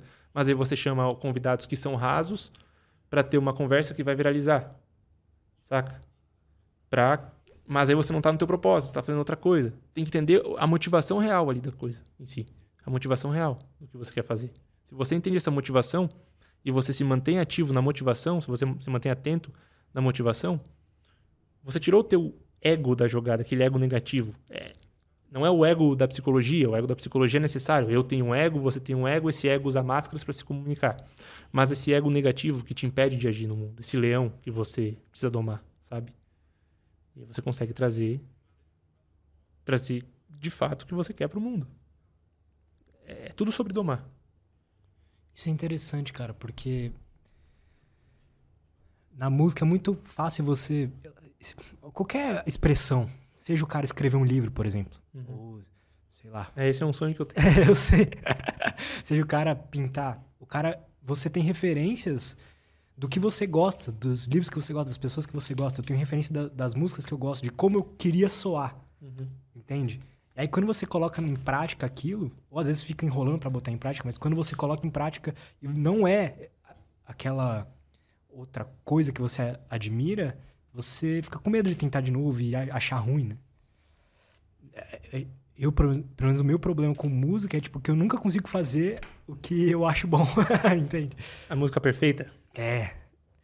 Mas acho que tem que desencanar disso, né, cara? Mesma coisa do livro. É, as primeiras nunca vão ser perfeitas, nem as últimas. Não existe perfeição, cara. Tem uma tem uma pintura que eu acho muito legal. Na verdade, é um, é um, é um arcano do tarô, que é o Eremita. O eremita, ele tá segurando uma, uma lamparina em busca de um... Tem como pôr uma foto, do Tem, cara. Eremita Tarô. É, Eremita Tarô. Ele tá, tá, segurando uma lamparina em busca de um homem sábio. Né? Mas, na verdade, essa é uma representação, representação simbólica da busca pela musa, pela perfeição. Então, é como se houvesse sempre um trabalho interno a ser feito em busca de um certo tipo de perfeição. Só que a perfeição nunca vai ser alcançada. Ela nunca vai ser alcançada. Não existe alcançar a perfeição. É, é, é esse aí. é esse aí. Ele está ele tá em busca ele tá em busca da, da perfeição, ele está em busca do, da musa inspiradora.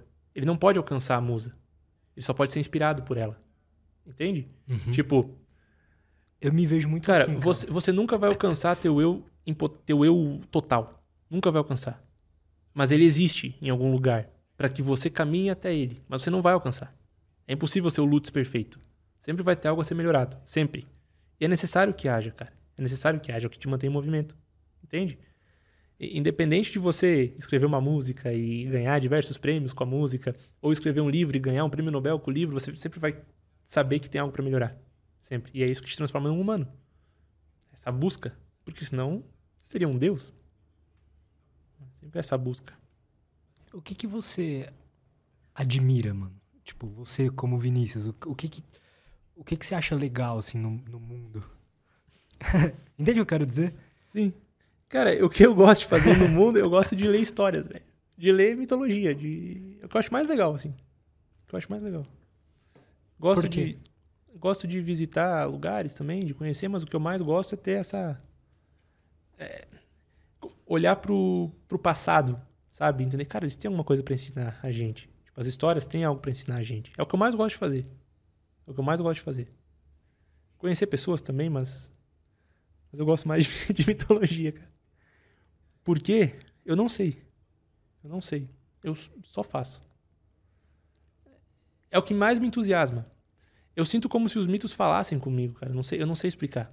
Hoje, antes mesmo da gente, da gente vir, da gente vir para cá, eu tava, tava eu e o Andressa, a gente tava, num, tava tomando ali, comendo, almoçando. Eu falei, caramba, eu tô sentindo, sentindo eles chegarem, tipo, como se eles quisessem que eu falasse deles, os mitos, assim. Eu comecei a me arrepiar. É bem legal, é uma coisa que eu gosto. é- acho que é como se fosse meu entusiasmo. É ali que tá. É como se entender a mitologia, entender os mitos, parece que me faz entender um pouco mais da vida, tanto da minha quanto dos outros e da história sendo contada e que tudo tem uma aplicabilidade e que a gente é muito além do que a gente acha que é. Eu, acho isso incrível, cara. É, é o que me move, é o que eu mais gosto da realidade, assim. Pudesse ser algo, seria arqueólogo. Mas é. Acho que é isso, cara. Engraçado, cara. Eu, eu sinto a mesma coisa, só que diferente. É, eu tenho esse entusiasmo, só que pra. eu- é a mesma coisa, que é, é- é- é entender coisas pra interligar isso e entender a vida, Perfeito. né? Sim, é como se você quisesse entender as histórias das coisas em si para entender a grande história que é a vida em si. Tipo, por exemplo, o que é a vida, né? Aquela, aquela pergunta, o que é a vida? O que é a vida? É, a vida é uma coisa para você, é uma coisa para mim. Mas ela é uma coisa, ela é a mesma coisa tanto para você quanto para mim. Tipo, existe uma vida individual minha, existe um significado individual meu, existe um, um significado individual teu. Existe a vida aqui. O que, que é esse ente? Essa vida aqui? É inenarrável. É, é- eu só consigo ver uma parte dela. Então, isso é a vida para mim. Você vê outra parte. Isso é a vida para ti. Mas a vida como um todo é uma história. A vida como um todo é a história de todos a vida. Poxa, a vida pode ser a história das bactérias que evoluíram, pode ser uma história do planeta, pode ser. É essa vida, mas tem a tua vida ali. O que é a tua vida, saca? Qual é o teu entusiasmo? O que, que te move? Essa é a pergunta. Quando a gente quer perguntar ah, qual que é o qual que é o sentido da vida, você não está perguntando qual é o sentido da vida, você está perguntando qual é o sentido da tua vida, entende? E sentido também é uma palavra engraçada. Sentido. O que, que te vem à mente quando eu falo a palavra sentido? Agora veio o olfato. Cara, sentido, velho. Tipo, sentido é um caminho. Qual é o caminho da vida? Entende? Qual é o sentido de uma palavra? O que essa palavra quer dizer? O que, a vida, o que, a tua vida quer dizer? Cara, se você fazer essa pergunta, de qual é o sentido da minha vida? Se você pergunta, o que, a minha vida quer dizer? Isso é muito, essa é uma pergunta muito, parece estranha, mas o que, a tua vida quer dizer, cara? E que te usa como voz. Entende? O que, que a vida quer dizer por meio do Lutz? Isso é legal, né? Claro, velho. Isso é algo que os latinos chamam de vocação. Voc, voz, vocare, chamado. É como se a vida te invocasse a ser algo, a falar por ela. Porque a vida por si não pode falar. Ela te usa como instrumento para falar. Para a vida dos outros. Para que essa vida, para que essa consciência se alimente das, das micro-histórias, entende? Na, na mitologia hindu, existe um, um deus que sonha. Nós somos sonhos de Vishnu. Eu sou Vishnu me, experienciando como Vinícius. Você é Vishnu se experienciando como Lutz. A Andressa é Vishnu se experienciando como Andressa. Todos somos Vishnu. Mas a gente está se experienciando como individualidade. E a gente tem, tende a experienciar da melhor maneira possível essa realidade para que Vishnu como um todo, para que a vida como um todo, podemos dizer assim, possa se experienciar da melhor maneira possível. O desejo da vida por se manter viva. É, é uma pira, mas, mas existe uma vida que só você pode viver. É o teu potencial. Só você pode viver essa vida. Eu não posso viver por você. E essa é a tua, cara. É o teu sentido. É a tua voz. Entendeu? É o teu caminho. É a tua rota. Parece difícil, né? Mas se você pensar profundamente na tua própria vida, você encontra isso, né, cara? Não é tão impossível assim. Não é aquela coisa tipo, ah, só esses caras, tipo Mozart, Beethoven, que encontraram Cara, seu propósito. Tu acha que Mozart ou Beethoven eles não tinham vontade de fazer outras coisas, como por exemplo andar a cavalo? Tinha. Tá, e o que, que impedia eles de, andarem, de andar a cavalo, por exemplo? A diferença é que eles não tinham um Instagram para postar, ah, olha aqui como eu sou feliz andando a cavalo. Eles só andavam a cavalo e quando eles tinham que compor a música, eles compunham a música. Saca? A voz principal dele estava ali. Aquela, aquela, aquele é o chamado dele, fazer aquilo. Era aquilo. Mas existem outras coisas para se aventurar. Pega um, um, jogo de videogame, por exemplo. Existe a, a história. agora o do Harry Potter. Não, eu, eu, cara, eu parei no Play 2, velho. Eu, eu adoro Play 2. É, tu tem a main quest ali, a, a, a, história principal, e tem as side quests. Mas você não te afastam da, da, da história principal, entende? Elas te dão ferramentas para a história principal. Sacou? Isso é uma coisa massa, velho. Por exemplo, a minha história principal é falar de filosofia, de psicologia, de mitologia. Essa é a minha história principal. Por que, que uma viagem ou uma trilha não pode trazer mais informações para essa história principal? Saca? Eu posso aprender o tempo todo com a realidade. Por que, que uma música não pode te fazer um melhor entrevistador no podcast, por exemplo? Esse é o ponto, cara. A gente acha que a nossa vida tem que ser isso. Mas existem side quests aqui que vão agregar na tua vida, na tua existência. Existem outras experiências que, se você sair um pouquinho só daquilo ali, você consegue agregar, saca? Talvez, poxa, o fato de eu estudar um, neurociência e mitologia não tem nada a ver. Mas por que, que eu estudar neurociência é diferente de eu estudar mitologia se as duas coisas podem conversar no fundo?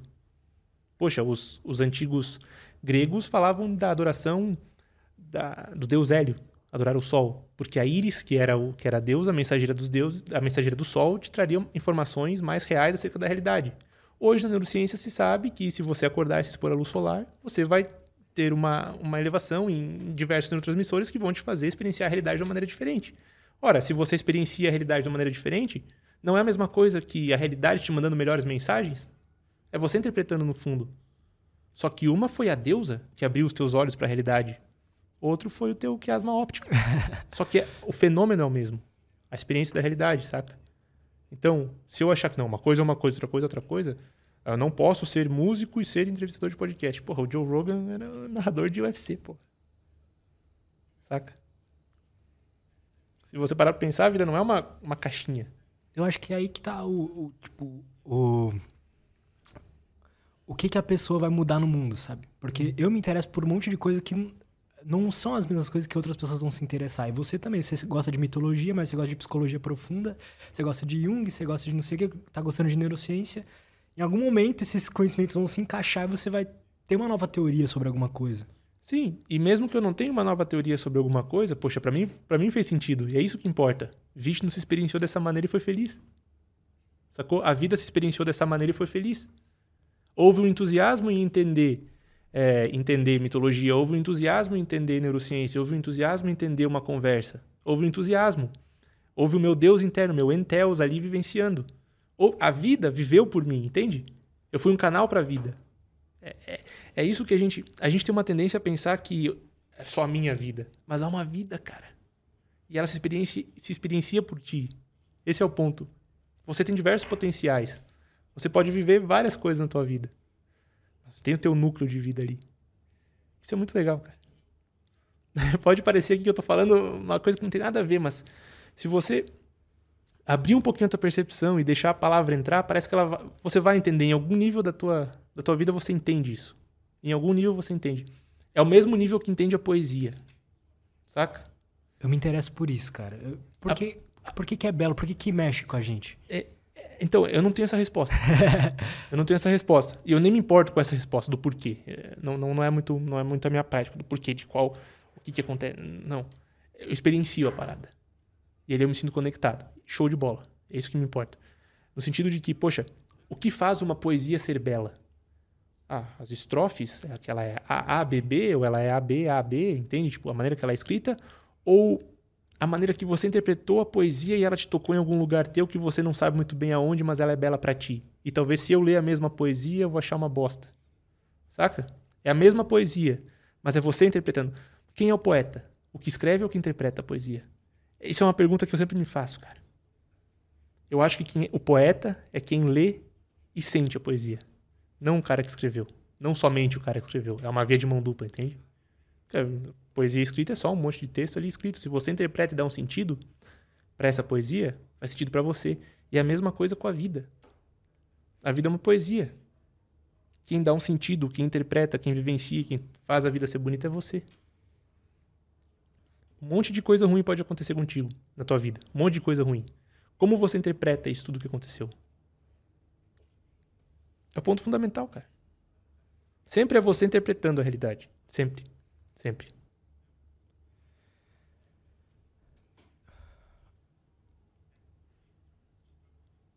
Mas você não acha que o poeta que escreve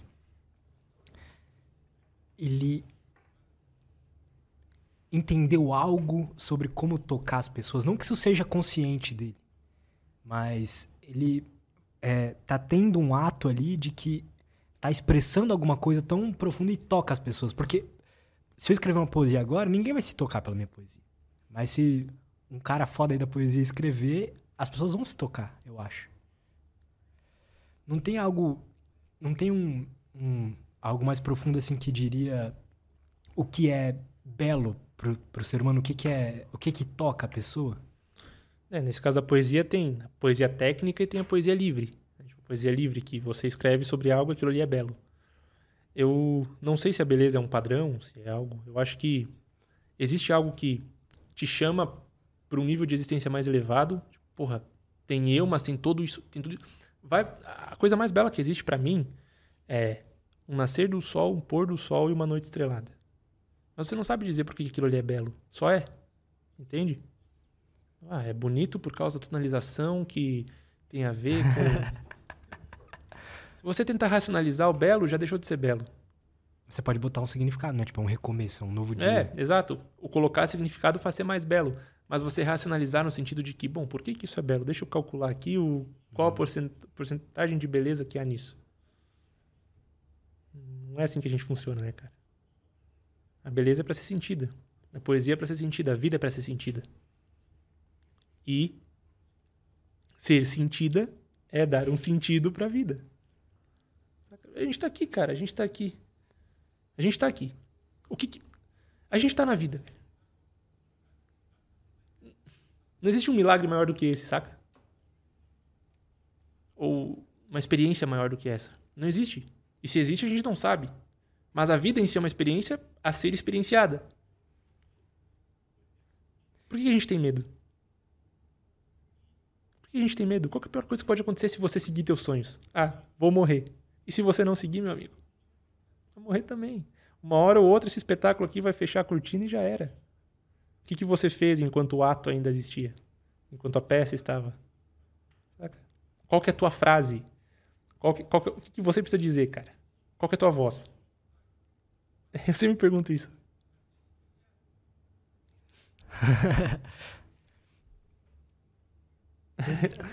o episódio está mais. tá reflexivo, né? É, cara, eu geralmente antes dos podcasts eu, eu me preparo, penso, o que, que eu vou falar? Hoje eu falo, não, foda-se, vou lá pra falar com um amigo e eu já também. era. eu falei, foda Eu falei assim, vou começar a pensar em umas coisas. Aí eu abri o bloco de notas e eu, ah, foda-se. É, cara. ah, eu sempre fui lá, nos outros que eu participei, ah, vou falar sobre isso e trazer tal epopeia e tal coisa e falar. Não, eu, hoje eu queria experienciar a conversa.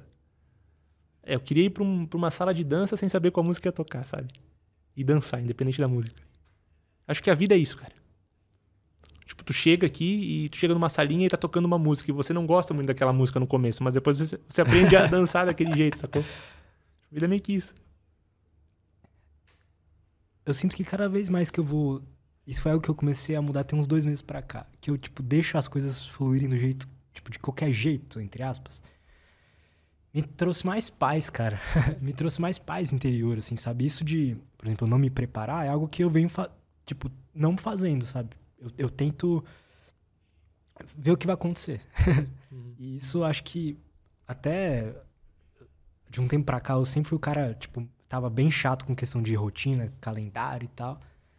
De um tempo pra cá, eu, tipo, eu planejo meu dia, tipo, mais, mais na noite anterior, assim, vejo, tipo, como é que vai ser, o que, que eu quero fazer amanhã, mas não tem uma regra de ordem, etc. E eu vejo que isso tá me trazendo uma felicidade, cara, que eu não sentia faz tempo.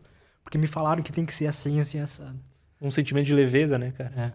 É. É, não que não seja importante você planejar o teu dia, é óbvio que é, cara. Você precisa ter uma rotina ali, ter, ordem, ter, né? ter, ter um pouco de ordem na sua vida, mas se você fica só preso àquilo, putz, você não experiencia uma, uma coisa muito grande da vida. Que é, que é esse elemento, justamente, do, do, imprevisível, né? Você ouviu falar sobre a teoria do caos? Sim, é, depende. É, algumas, né? Tem a teoria do caos da, da astrofísica e tem a teoria do caos da, Da vida. da vida. Eu gosto bastante dessa teoria. É? Sim. O que, que você sabe sobre isso? Cara, a teoria do caos que eu conheço, não sei se é a mesma que você está falando, mas é de que uma coisa que eu faço aqui tem diversas, diversas possibilidades que eu não consigo controlar. É essa a teoria, no caso de que Exato. é, há um lugar que melhor retrata isso naquele filme Efeito Borboleta, que o bater de asa uma borboleta no Eu preciso Pacífico. assistir, eu nunca assisti. É, é sobre a teoria do caos, que uma ação que a gente faz, ela abre diversos caminhos para diversas possibilidades para diversas realidades diferentes. Não no sentido metafísico de, puxa, criei um universo, multiverso, mas da possibilidade da tua própria vida. Por exemplo, o, o fato de eu vir aqui no podcast abriu um horizonte de possibilidades. O fato de eu não vir abriu outro horizonte de possibilidades, entende? Toda escolha que você faz abre um horizonte de possibilidades, inclusive nessa conversa. Se eu escolher as próximas palavras que eu escolher vai abrir um novo tipo de questionamento. Se eu escolher outras palavras, abre outro e assim vai indo. É, é assim que eu tô entendendo agora aquele papo que até a gente falou da última vez, de que, que o Wesley fala e a neurociência toda tá falando que a gente não tem livre-arbítrio, né? Uhum. Eu, pode Mas até ser, eu, mas... eu particularmente acredito em em livre-arbítrio, mas Eu também acredito. Mas, mas não nesse, nesse sentido nesse sentido de pô, é óbvio que se você está estressado, se você dormiu mal na noite anterior, você vai tender a, a ser mais impulsivo, mas mas se você tem toda uma base estrutural de comportamento anterior, da maneira que você enxerga a vida, uma filosofia por trás bem, bem sustentado, você pode estar o mais estressado possível. Alguém bateu atrás do teu carro, cara, o que, que sustenta? A tua noite mal dormida ou toda a tua filosofia da vida? Como é que você vai reagir? Alguns dizem que, bom, você não tem livre-arbítrio, você não pode escolher ali, você, você vai estar estressado. É, você vai estar estressado, mas. Mas você tem uma filosofia. Daí eles entram, não, mas essa filosofia. Veio foi de porque- onde? É, é. Mas eu sempre acho que você tem uma escolha, cara. Sempre tem uma escolha. Talvez não seja uma escolha 100% livre. Porque é impossível você ser 100% livre no sentido até filosófico da palavra. Por exemplo, se a gente for jantar hoje à noite, a gente vai ter que escolher entre os restaurantes que estão abertos. Estão abertos. Se eu escolher jantar num restaurante do Japão, e esse, esse restaurante existe, tá na realidade que eu estou inserido, eu não posso pedir uma comida do Japão e comer hoje à noite. Por quê? Porque não vai chegar do Japão até aqui. Entende? Então eu tenho livre-arbítrio. Eu tenho a possibilidade de escolher uma comida do Japão. Faz sentido? Não. Então eu excluo essa possibilidade. Saca? Ah, eu acredito que a gente tem uma porção de escolhas de acordo com a, com a, com as circunstâncias que a gente está inserido no momento. Daí sim, é um livre-arbítrio limitado, que daí não é 100% livre. Mas também. Acho que só pela quantidade de ter tantas escolhas assim, isso já prova que existe um livre-arbítrio, sabe? É. Porque a gente pode fazer tantas coisas. Agora, se eu quiser subir aqui e cagar na mesa, eu posso, claro, entendeu? Só que eu, vou- eu faço uma conta, não. Claro, é, ruim, você está então. sempre calculando a realidade, né? Dá. Faço ou não faço? Enfim. Você tá estudando neurociência agora? Como é que é isso? Bem paralelo. É? Não, não, não é meu. Não é o meu. Não aprofundar 100% no comportamento. Eu não me interesso 100% no comportamento. Eu me, eu me interesso mais na, na maneira que você sente a coisa. E a maneira que você interpreta a realidade. São, Legal isso. é, é- é um pouco diferente. As duas coisas bebem da mesma fonte, que é o ser humano. A maneira que você se comporta é também a maneira que você interpreta, mas não necessariamente. Fala um pouco mais sobre isso, sobre essa diferença. Cara, a maneira que você interpreta a realidade é subjetiva. Só você interpreta da maneira que você interpreta. Por quê? É isso que eu gosto de entender. Então, quando eu vou para sessões de terapia, por exemplo, de, de atendimentos, tem toda uma técnica, tem, mas eu estou interessado na história que você me conta. A história que você conta para ti mesmo sobre você. E aí você me conta uma história. Será que essa história que você conta para ti mesmo sobre você é verdade ou ela está um pouco desconectada com a realidade? Saca? Porque às vezes a pessoa é, poxa, pessoa incrível, todo mundo vê os atos que ela faz, mas ela com ela mesma se sente um lixo. Por quê? Qual a história que ela está contando para ela mesma? Qual que era a busca? Com quem ela se compara? Quem ela inveja? Tem, tem um livro muito bom, que é, geralmente não é recomendado, né? Papo sério, aqui é a Sutil Arte de, de Ligar o Foda-se. tem uma, eu sempre falo desse livro, cara. Eu acho, acho muito legal porque a base dele é o estoicismo, né? E tem uma, tem uma parte que fala que o cara do, do Metallica sai do Metallica e funda o Iron Maiden. O, Dave Must o, Dave Megadeth. É, o Megadeth, é. E, e perdão, confundi. o, e daí ele se compara a vida inteira, achando que não foi bom o suficiente. Porra, velho. Entende, cara? Entendo. Quem você se compara? Já aí tem é, aquela. É porque ele vai achar, ah, o Metallica tem mais ouvintes isso. mensais no Spotify. isso, cara. Isso. É, é, geralmente a vida é. Você, você faz o balanço da tua vida, se ela é boa ou ruim, de acordo com quem você se compara. Sacou? De acordo com quem você se compara. De acordo com quem você inveja. Entende? Comparação e inveja, elas estão no mesmo, no mesmo patamar de existência, digamos assim, mesma, são, são níveis da mesma coisa. Comparação não é tão negativa quanto a inveja. Comparação ela tem um ela tem um ela tem uma base até comportamental. Poxa, me comparo com tal pessoa da maneira de agir nesse ambiente para que eu possa ser aceito pelo grupo nesse ambiente. Uma okay? coisa mais racional. É, uma coisa mais racional. Mas a comparação da minha vida com a vida do outro já se tornou inveja. Esse tipo de comparação, saca? Que o outro alcança. É, eu me comparo bastante com um monte de gente. É, é muito difícil de fugir disso. Mas tem um lado interior meu, um lado interior teu, um lado interior de todo mundo, que consegue entender, cara, tá, essa é a vida dele, qual que é a tua? O que, que você busca? Ouve mais esse lado. Se você ouvir esse lado, tua vida fica em paz. É o teu caminho. É papo de coach, mas é verdade. Esse negócio de viver mais no presente, né? De realmente tá vivendo o processo da vida, a jornada da vida, e não necessariamente chegar em algum lugar, né? O que, que você acha? Claro, porque se você quer, quer viver a tua vida chegando em algum lugar, meu amigo, o lugar que você vai chegar é um caixão. Entende? Se você vive a vida inteira esperando o próximo passo, cara, o, em, em última instância, o próximo passo sempre vai ser a morte. Você vive agora não querendo estar aqui no agora, esperando isso aqui acabar. Cara, viver a vida inteira assim, esperando acabar o momento, porra. Tipo, você chegar em um lugar mais perfeito que você imagina. É, né? não, não vai. Vai. O viver no presente é é de certa forma necessário entender que a vida é uma dança ali, é uma música sendo tocada. Você não quer que a música acabe, entende? Você só experiencia as notas, você só vive a vida enquanto pode, enquanto ela se manifesta para ti. Você vai dançando conforme ela. Show de bola. Você pode até tentar trocar o disco, vez ou outra. Mas você não tem esse poder todo, cara. Saca?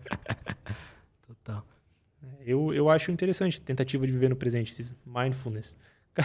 o momento que eu mais me sinto presente é lavando louça, velho. Lavando louça eu me sinto mais conectado comigo mesmo do que tentando meditar. Tem outra coisa que eu gosto de fazer também, que é agora a gente tá morando numa cidade que tem praia. Eu gosto de ir no, no mar e ficar boiando. Eu me sinto show de bola. A água vem, me joga. Eu acho que a gente. É, é importante ter esses momentos, né, cara, no, no dia a dia ou, ou na rotina, na semana porque senão a gente só fica, sei lá, trabalhando igual maluco e esquece dessas pequenas coisinhas legais da vida. É que a vida tá passando o tempo todo. O ser humano é o ser que esquece. Esquece do tic-tac. Né? Você lembra que tem um tempo passando quando você precisa entregar alguma coisa. Ou quando você tá numa angústia existencial que percebeu que a morte se aproxima toda hora. Mas se você conseguir ter consciência de que um dia isso aqui vai acabar, já não é mais tão importante o que os outros acham de ti. E se não é tão importante que os outros acham de ti, você começa a ter um senso de identidade melhor, uma identidade real, tua contigo mesmo. E você começa a viver a tua vida. E você cara, entende essa que, é a minha cara, maior dificuldade. e você entende que a tua vida é, é passageira, cara. Então, pô, você pode aproveitar. Ah, mas beber um chopinho no final de semana vai quebrar minha rotina. Cara, beleza, mas um atropelamento também vai quebrar tua rotina, velho. Entende? é. A vida e o universo e tudo mais. Cara, é, podemos fazer uma pausa rapidinho para podemos, ir no banheiro? Podemos, claro. Tô meio apertado aqui. Show de bola. Como é que foi a descoberta do micro-ondas? tá gravando. Tá.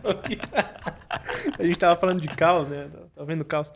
O micro-ondas, por exemplo, foi descoberto sem querer. Foi, foi caos, foi um elemento de caos. Um, tavam, eu não vou saber direito a história, mas eu sei os elementos ali. Estavam é, tentando fazer uma, uma descoberta sobre...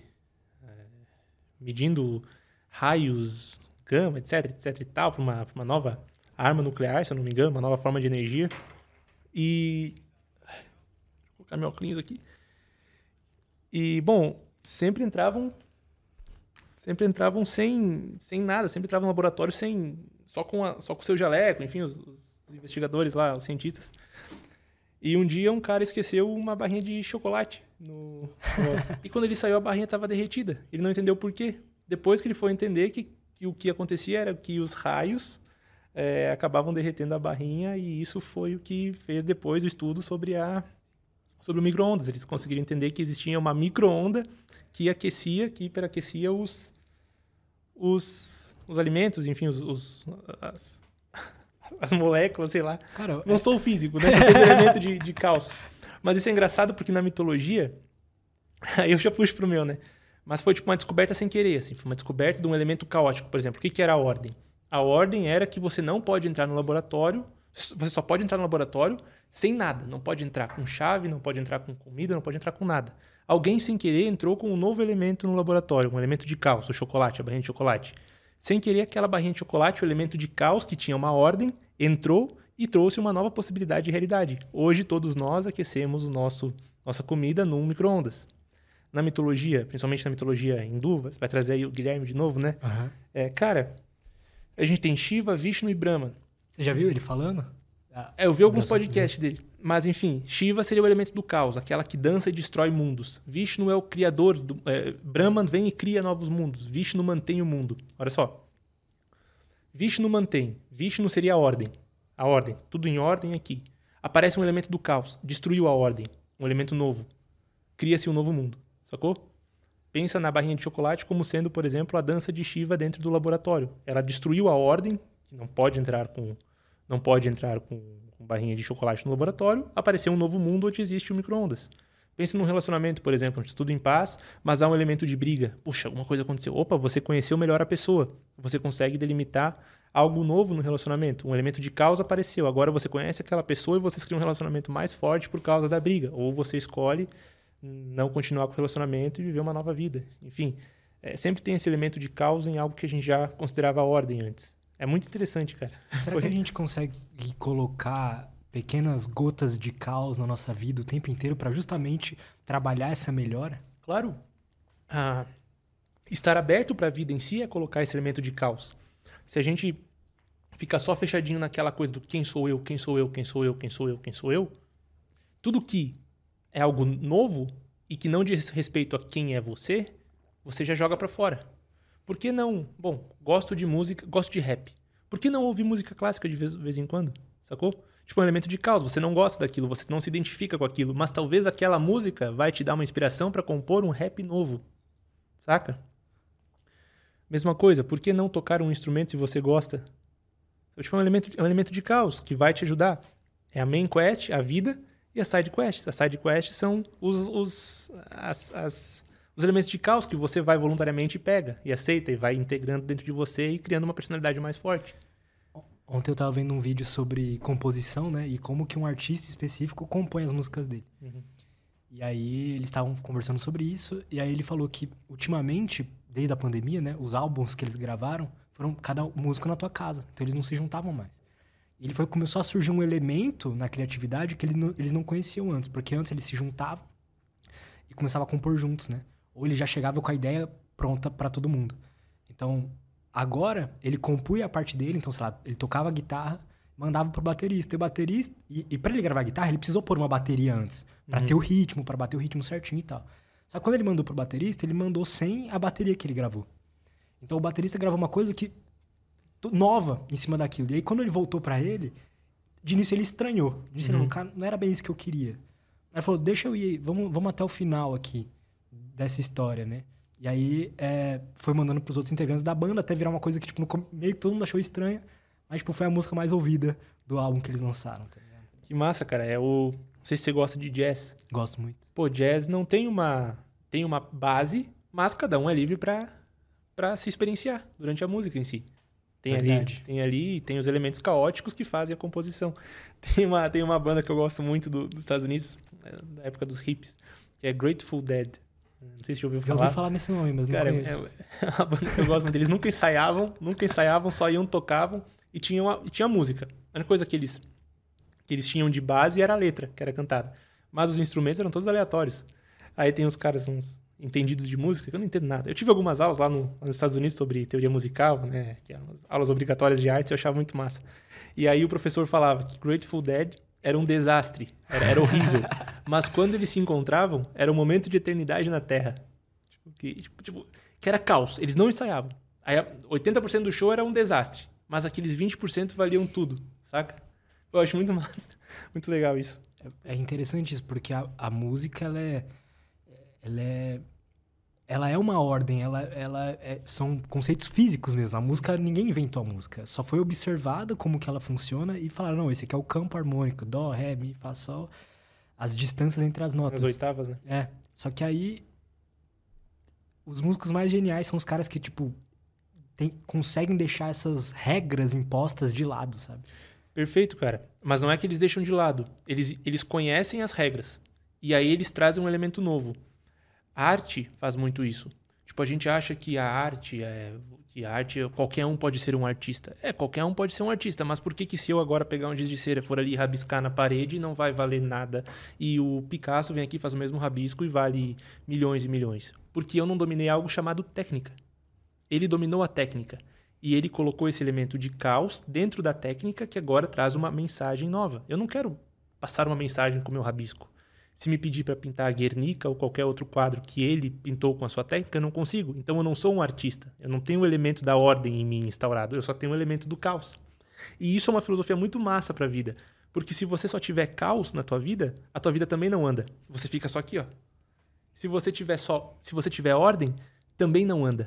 Só ordem também não anda. Ela fica essa estagnada, mesma... né? Estagnada. Isso é foda, cara. Tipo, uma bicicleta. Saca? A bicicleta tem um elemento de caos e ordem andando em conjunto. Ela está em movimento e parada ao mesmo tempo. Ela parada não anda, mas ela está em ordem. Ela se movendo, ela também está parada, mas ela continua andando. Ela, ela, continua, ela continua tendo um porquê. Entende o que eu quero dizer? Tipo, ela tem o eixo dela e a roda está girando. Mas a roda está girando de uma forma harmônica, uma, uma forma ordenada. O, o caos traz o um movimento para essa roda. O caos é necessário para que a bicicleta ande. O caos é necessário para que a vida ande. Saca? Uma bicicleta ordenada, ela fica só parada, mas ela cai. Uma vida, uma vida ordenada, ela fica só parada também. Ela não abre, não abre espaço para experiências maiores sobre a vida em si, tipo, elementos Algo mais caos. significativo. É. Não tô falando aqui para vocês não terem uma rotina, nem nada do tipo. Não é isso que eu tô falando. Eu tô falando que, porra, tem a rotina, mas abre espaço para a vida, vez ou outra, para elementos que você não espera. Isso vai trazer uma, uma percepção muito muito mais real sobre a realidade em si, sobre a vida em si. Eu gostei do que você falou do Picasso, porque ele, ele sabia fazer desenhos ultra realistas. Perfeito. E ele... só no final da vida que ele entendeu que na verdade não era aquilo. Era desenhar como uma criança, né? Acho que igual ele fala essa frase. É, na verdade, a obra de Picasso é a seguinte: fazer obras hiperrealistas é você fazer a obra em 2D. Só que na verdade, ele consegue perceber que a maneira que o ser humano interpreta a realidade não é em 2D, nem em 3D, é em 4D. Em quatro dimensões. É, é uma dimensão cúbica. Entende? No sentido de que, poxa, como é que eu sei que você tem as suas costas? Porque eu, com o meu imaginário, eu já te vi de costas, no caso, já, já vi suas costas, então eu sei que você tem. Agora preencho pensando que você tem, você tem a sua. tem uma cadeira atrás de você. Mas a minha realidade não enxerga a cadeira. Então eu só vejo o Lutz aqui na minha frente. Para Picasso, ele consegue enxergar essa realidade e perceber, cara, tem um elemento a mais na realidade que é uma coisa que eu não percebo com os meus olhos, mas que existe na realidade. Portanto, a realidade é cúbica. Daí que vem o elemento cubismo na arte. Por isso que a arte do, do Picasso é tão. Que porque foda, é o cubismo. Cara. A gente, assim, a gente enxerga a realidade de uma forma, mas a gente percebe a realidade de outra. E aqui eu não estou falando de, de cérebro, não é, não tem, não tem a ver, mas a maneira que você você interpreta a realidade o tempo todo, com alguns elementos que a realidade te dá, mas você preenche os elementos faltantes com algo chamado imaginário, sacou? Se esse imaginário é corrompido, a maneira que você preenche a realidade é distorcida. No sentido de que, o que é imaginário? Imaginário, imaginação, basicamente. Imaginário é o elemento que você tem que você completa a realidade. No sentido de que, o que tem dentro dessa xícara? Cara, eu assumo que há café. Mas. Poderia ser uísque. Poderia ser uísque, poderia ser água, poderia ser vinho. Por que, que eu assumo que é café? Porque todas as experiências que eu tenho com essas xícaras foram você tomando café.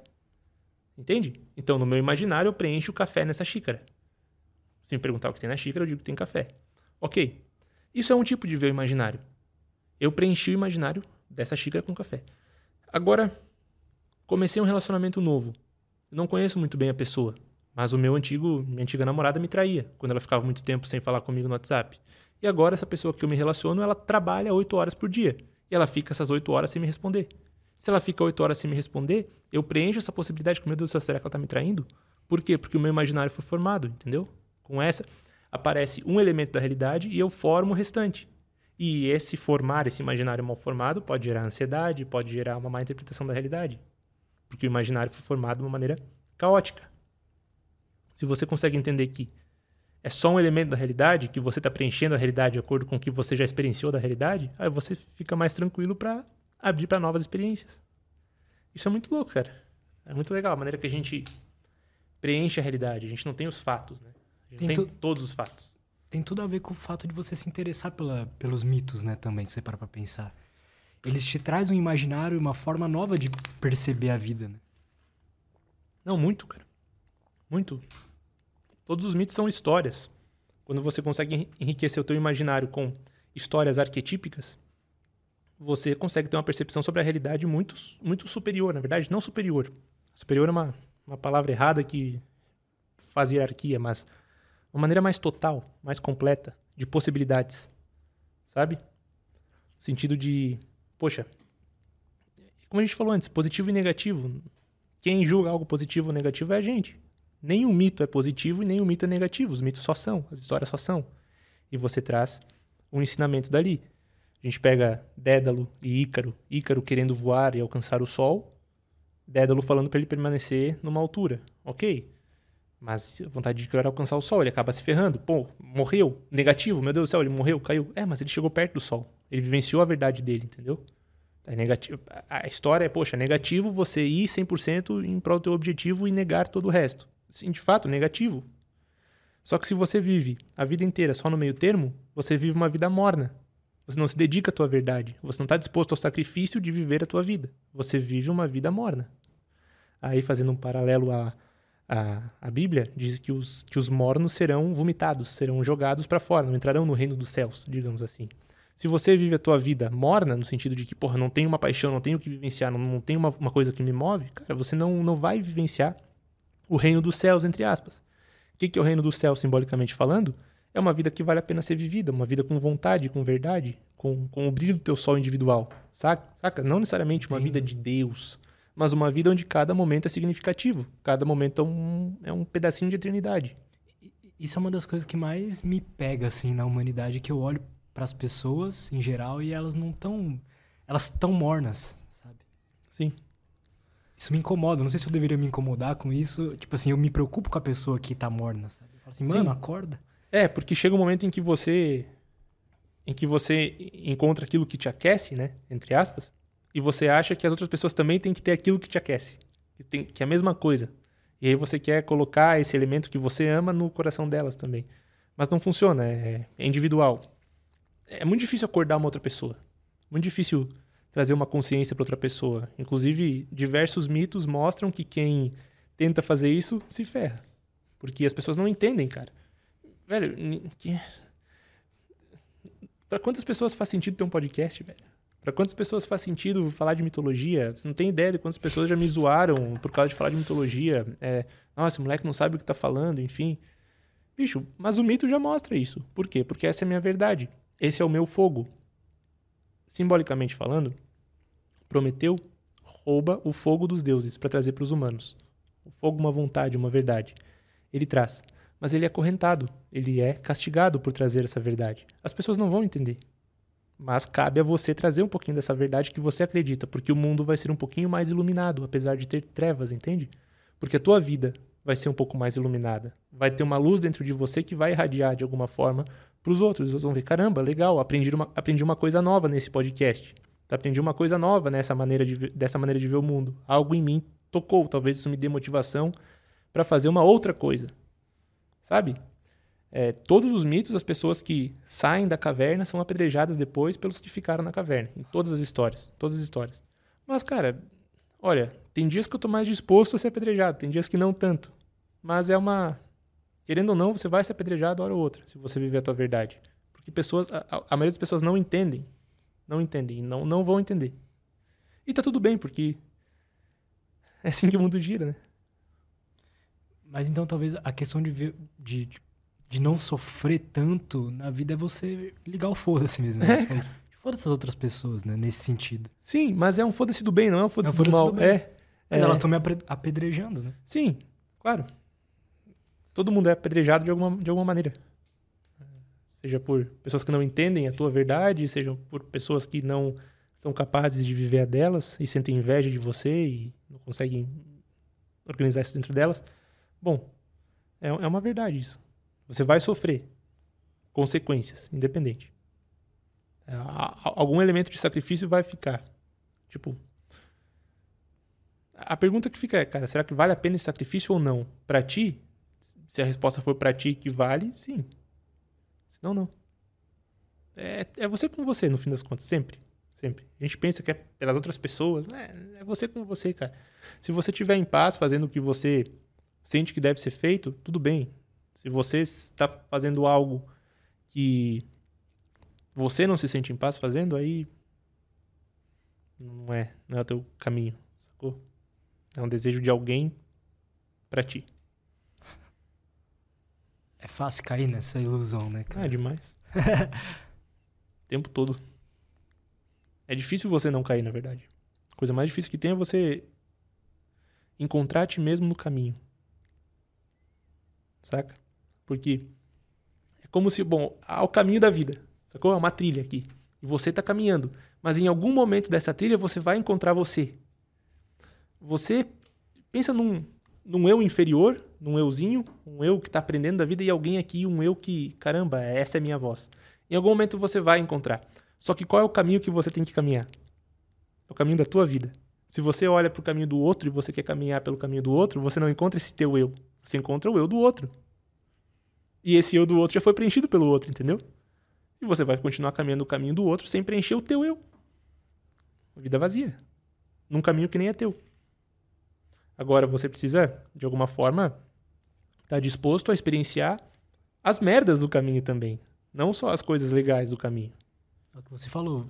Vai ser um sacrifício, você vai sofrer, né? Exato, cara. Mas você pode escolher sofrer pela vida do outro ou pela tua. Exato. É esse o caminho. A vida em si é sofrimento. Sofrimento.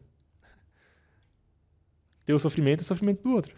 Sofrimento da tua vida, da tua verdade ou da verdade do outro. Em algum momento vai ter, vai ter esse sacrifício.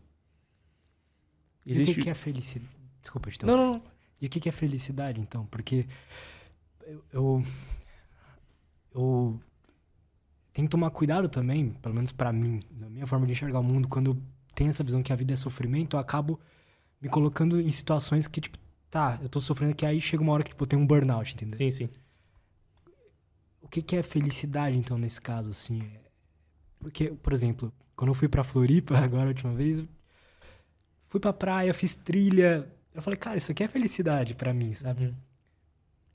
Mas é isso? É só, são momentos específicos? Cara, qual que é a tua comida preferida? Estrogonofe. Consegue comer estrogonofe todos os dias? Não. Tipo, é isso? Tu consegue fazer trilha todos os dias? Não. Pode ser maravilhoso. Mas mesmo que seja maravilhoso, você me fazer trilhas, vai ter algum dia que vai estar chovendo e vai ser uma merda a trilha. Mas nem isso. Vai chegar um momento em que você vai pensar, caramba, mas já fazem dois anos que eu não faço um episódio. Porque todo dia eu fiz trilha. Entende? Chega um momento, cara. A gente sempre tá incomodado, né? Com... Cara, e é natural você estar incomodado, mas. Mas é um. É um é- você, você pode experienciar diversas vidas em uma vida só. Pode. E, é, e é- isso é uma vida bem vivida, né? Você vivenciar todas as potencialidades da tua vida. Mas dentro dessas milhares de potencialidades vai ter uma vida que faz mais sentido pra você. Uma vocação. E aí vai ser a tua main quest, vai ser o teu caminho aqui, o caminho do meio, o caminho real. E vão ter outras potencialidades. Cara, o que, que impede você de, por exemplo, um dia fazer um podcast na praia? Dá um jeito. Tem como. Gravado? Entrevistar alguém na praia? É. Tem como unir. Tudo, tudo tem como ser unido. Sabe? A gente acha que não, mas tem, tem como você fazer um podcast tocando violão, cara. Tem, tem tudo como ser feito. Claro que é necessário delimitar para ter um elemento de ordem, mas é possível de ser feito. O que, que é criatividade para você, assim? Criatividade é um elemento de caos na ordem. Do mesmo jeito que Picasso foi criativo quando ele pensou no método cubista. Mas para você ser criativo de verdade, você precisa entender o mundo que já foi criado antes. Saca o que eu quero dizer? Você precisa ser técnico, virtuoso. Exato. É. Exato. Tipo, você precisa entender a técnica e aí colocar um elemento teu característico na técnica. Porque senão é só caos. Não é, não é uma técnica. Não é, não é criatividade. A criatividade se dá a algo que existe, um elemento meu individual naquilo que existe. E aí se transforma em algo novo. Você criou algo dentro do que já existia. Entende mais ou menos o que eu quero dizer? Tipo, podcast. Primeiro, antes de você ter um podcast, você precisa dominar algumas, algumas artes, algumas áreas. Depois que você tem o seu podcast bem definido, você pode colocar elementos novos no podcast. E aí então você vai ter um podcast criativo, onde você coloca a tua assinatura. Mas já existiu o elemento como um todo, já existiu uma base. E aí você coloca o que é teu ali. Isso é ser criativo. Dominar a técnica e, e colocar algo novo na técnica. Por exemplo, tipo, eu, eu domino algumas técnicas dentro da psicoterapia. Mas eu coloco muita criatividade na psicoterapia. Eu trago mitos, trago a jornada do herói, mostro para a pessoa o que ela está vivenciando. Isso não é uma, isso não é uma linha terapêutica. A minha linha terapêutica, se for definir, seria a psicanálise. Mas não é só psicanálise. Eu uso ferramentas da psicanálise, uso ferramentas da, da, da fenomenologia existencial, uso ferramentas da psicologia analítica, da terapia cognitivo-comportamental, uso ferramentas. Do mesmo jeito que há uma tela em branco, uso uma espátula, uso um pincel, uso tal cor. São diversas técnicas. Sabe? E maneiras de ver o quadro. Quando você consegue dominar as técnicas, você consegue colocar um elemento novo, a tua assinatura. Por exemplo, não existe uma, não existe uma linha terapêutica da jornada do herói, não existe uma linha terapêutica da mitologia. Mas, trazendo esses ele elementos para dentro da, da concepção terapêutica, cara, é um elemento novo que a pessoa fala, opa, alguma coisa que falou comigo, tá, o que que foi? E aí a gente trabalha. Você é quase que um artista. Você é um artista, então. É né, uma, cara? é uma arte. Eu vejo como uma arte. Como uma arte eu vejo a vida humana não como um fenômeno só biológico e fisiológico, mas como um processo de arte e criação. O que, que é arte, velho? A arte é um elemento de criação. Você cria algo num, numa parede branca. A vida humana, você nasce, há um caminho a ser percorrido. O que, que você criou nesse caminho? Sacou? A vida humana é uma criação. A vida humana é arte, é uma dança. Você dança de acordo com o teu movimento, você pode dançar de acordo com o movimento dos outros, mas você está dançando pode pintar de acordo com alguém que pegou na tua mão e desenhou, ou você pode começar a jogar, jogar elementos no, no, no teu quadro e ver o que dá. Mas é arte. O processo terapêutico é arte. Eu tenho a impressão que as pessoas que a gente admira, ou as coisas que a gente admira, sempre tem esse, esse lado, assim, o cara vai contra... Não contra, mas ele pega as técnicas e tal e, e coloca a identidade dele, né? Sim, com certeza. Com certeza. Porque assim, Lutz, podcast, por exemplo. Isso que você faz também é arte, velho. Por que, que é Lutz Podcast? O que, que faz o Lutz Podcast ser Lutz Podcast? Saca? Eu vejo isso como arte, cara. É, é o elemento, é você, você é o artista aqui. Apesar de que a tua arte é dar espaço para que outros artistas também interajam com a tua arte, mas você é o artista aqui, cara. O que faz o Lutz Podcast ser Lutz Podcast é o Lutz, porra. Entendeu? É uma arte. Com certeza, cara. Eu tenho dificuldade em enxergar isso. Tipo, eu, eu sempre vi o sucesso do Ludos Podcast como que eu trago pessoas legais. Mas você pode trazer o cara mais legal que tiver aqui. Se você não souber abrir o cara legal, é só um cara falando para uma câmera. Daí para isso aqui existe já um vlog. Um podcast. Entendeu? É esse o ponto, cara. Tudo é arte, velho. Tudo é arte. O caos é arte. A ordem é arte. A arte une isso. A vida humana é arte. Claro que existem elementos biológicos, fisiológicos, etc, etc, etc. Eu não estou dizendo que não exista isso. Quando eu falo que a psicoterapia é arte. Óbvio, psicoterapia também é um fenômeno biológico. Você consegue por meio... Porque assim... Parece que eu não concluo nenhuma linha de raciocínio, né, cara? Mas não, por... cara, tá ótimo. Porque assim, o que acontece? Se aparece um paciente, uma pessoa, com depressão, o que está acontecendo? Ora, diversas coisas estão acontecendo no cérebro da pessoa.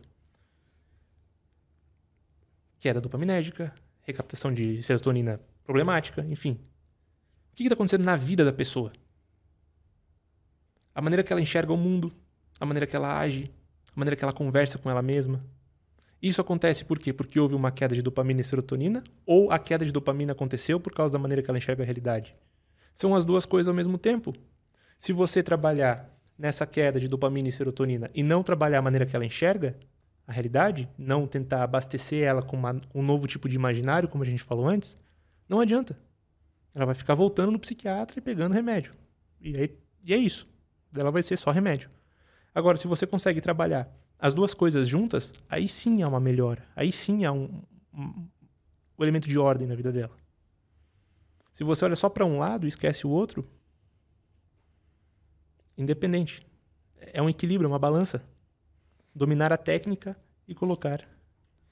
Mas aí eu te faço uma pergunta, então. Porque cada vez mais eu tô ficando mais reducionista, eu acho que é, é isso que fala, né? Eu, querendo ou não, trago muitos especialistas aqui que são a galera da, da neurociência, Sim. da nutrição funcional e etc. E cada vez eu tô percebendo que tá, faz realmente sentido de que Tipo, o bolo que eu comi ontem vai afetar a forma que eu percebo o mundo hoje por uma forma mais depressiva. Oh, com certeza. Entende? Mas eu acho que existe algo a mais que não importa se eu comi o bolo, eu vou estar tá bem.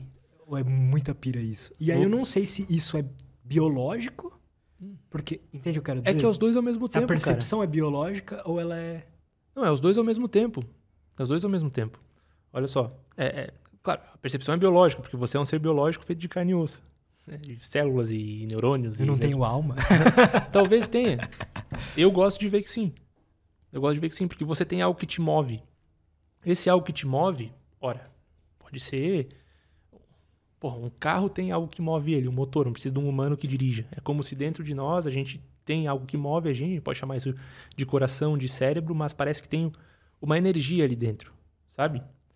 uma energia não necessariamente seja uma energia elétrica, ou se der um choque num cadáver ele volta a, a, a viver, mas é algo que te move em relação a um, um, desejo, uma motivação, um motivo para a ação. Isso é motivação, um motivo para te agir. Esse motivo é o que eu gosto de chamar de alma.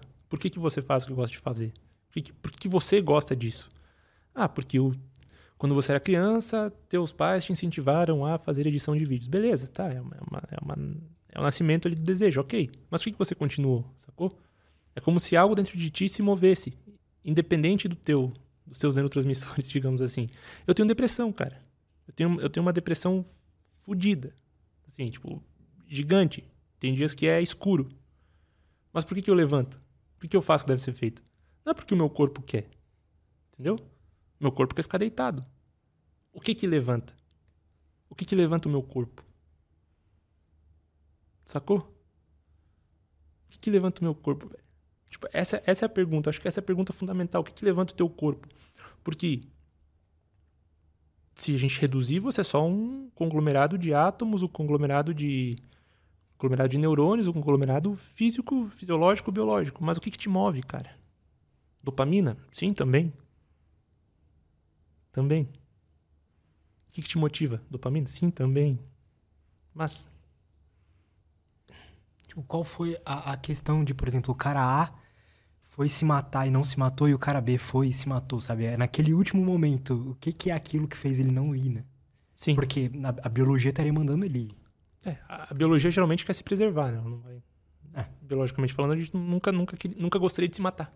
Biologicamente falando. Por que, que a gente quer se matar? Saca? Pois é, né? Porque biologicamente falando, há uma necessidade de se preservar. Preservação da vida. Se fosse só biologia. E passar, repassar a espécie de continuar a espécie. Mas por que, que a gente sente o desejo de se matar? Às vezes esse é o ponto. Não é o porquê não. Porque não é explicável, mas o porquê sim, o porquê se matar. Por que que...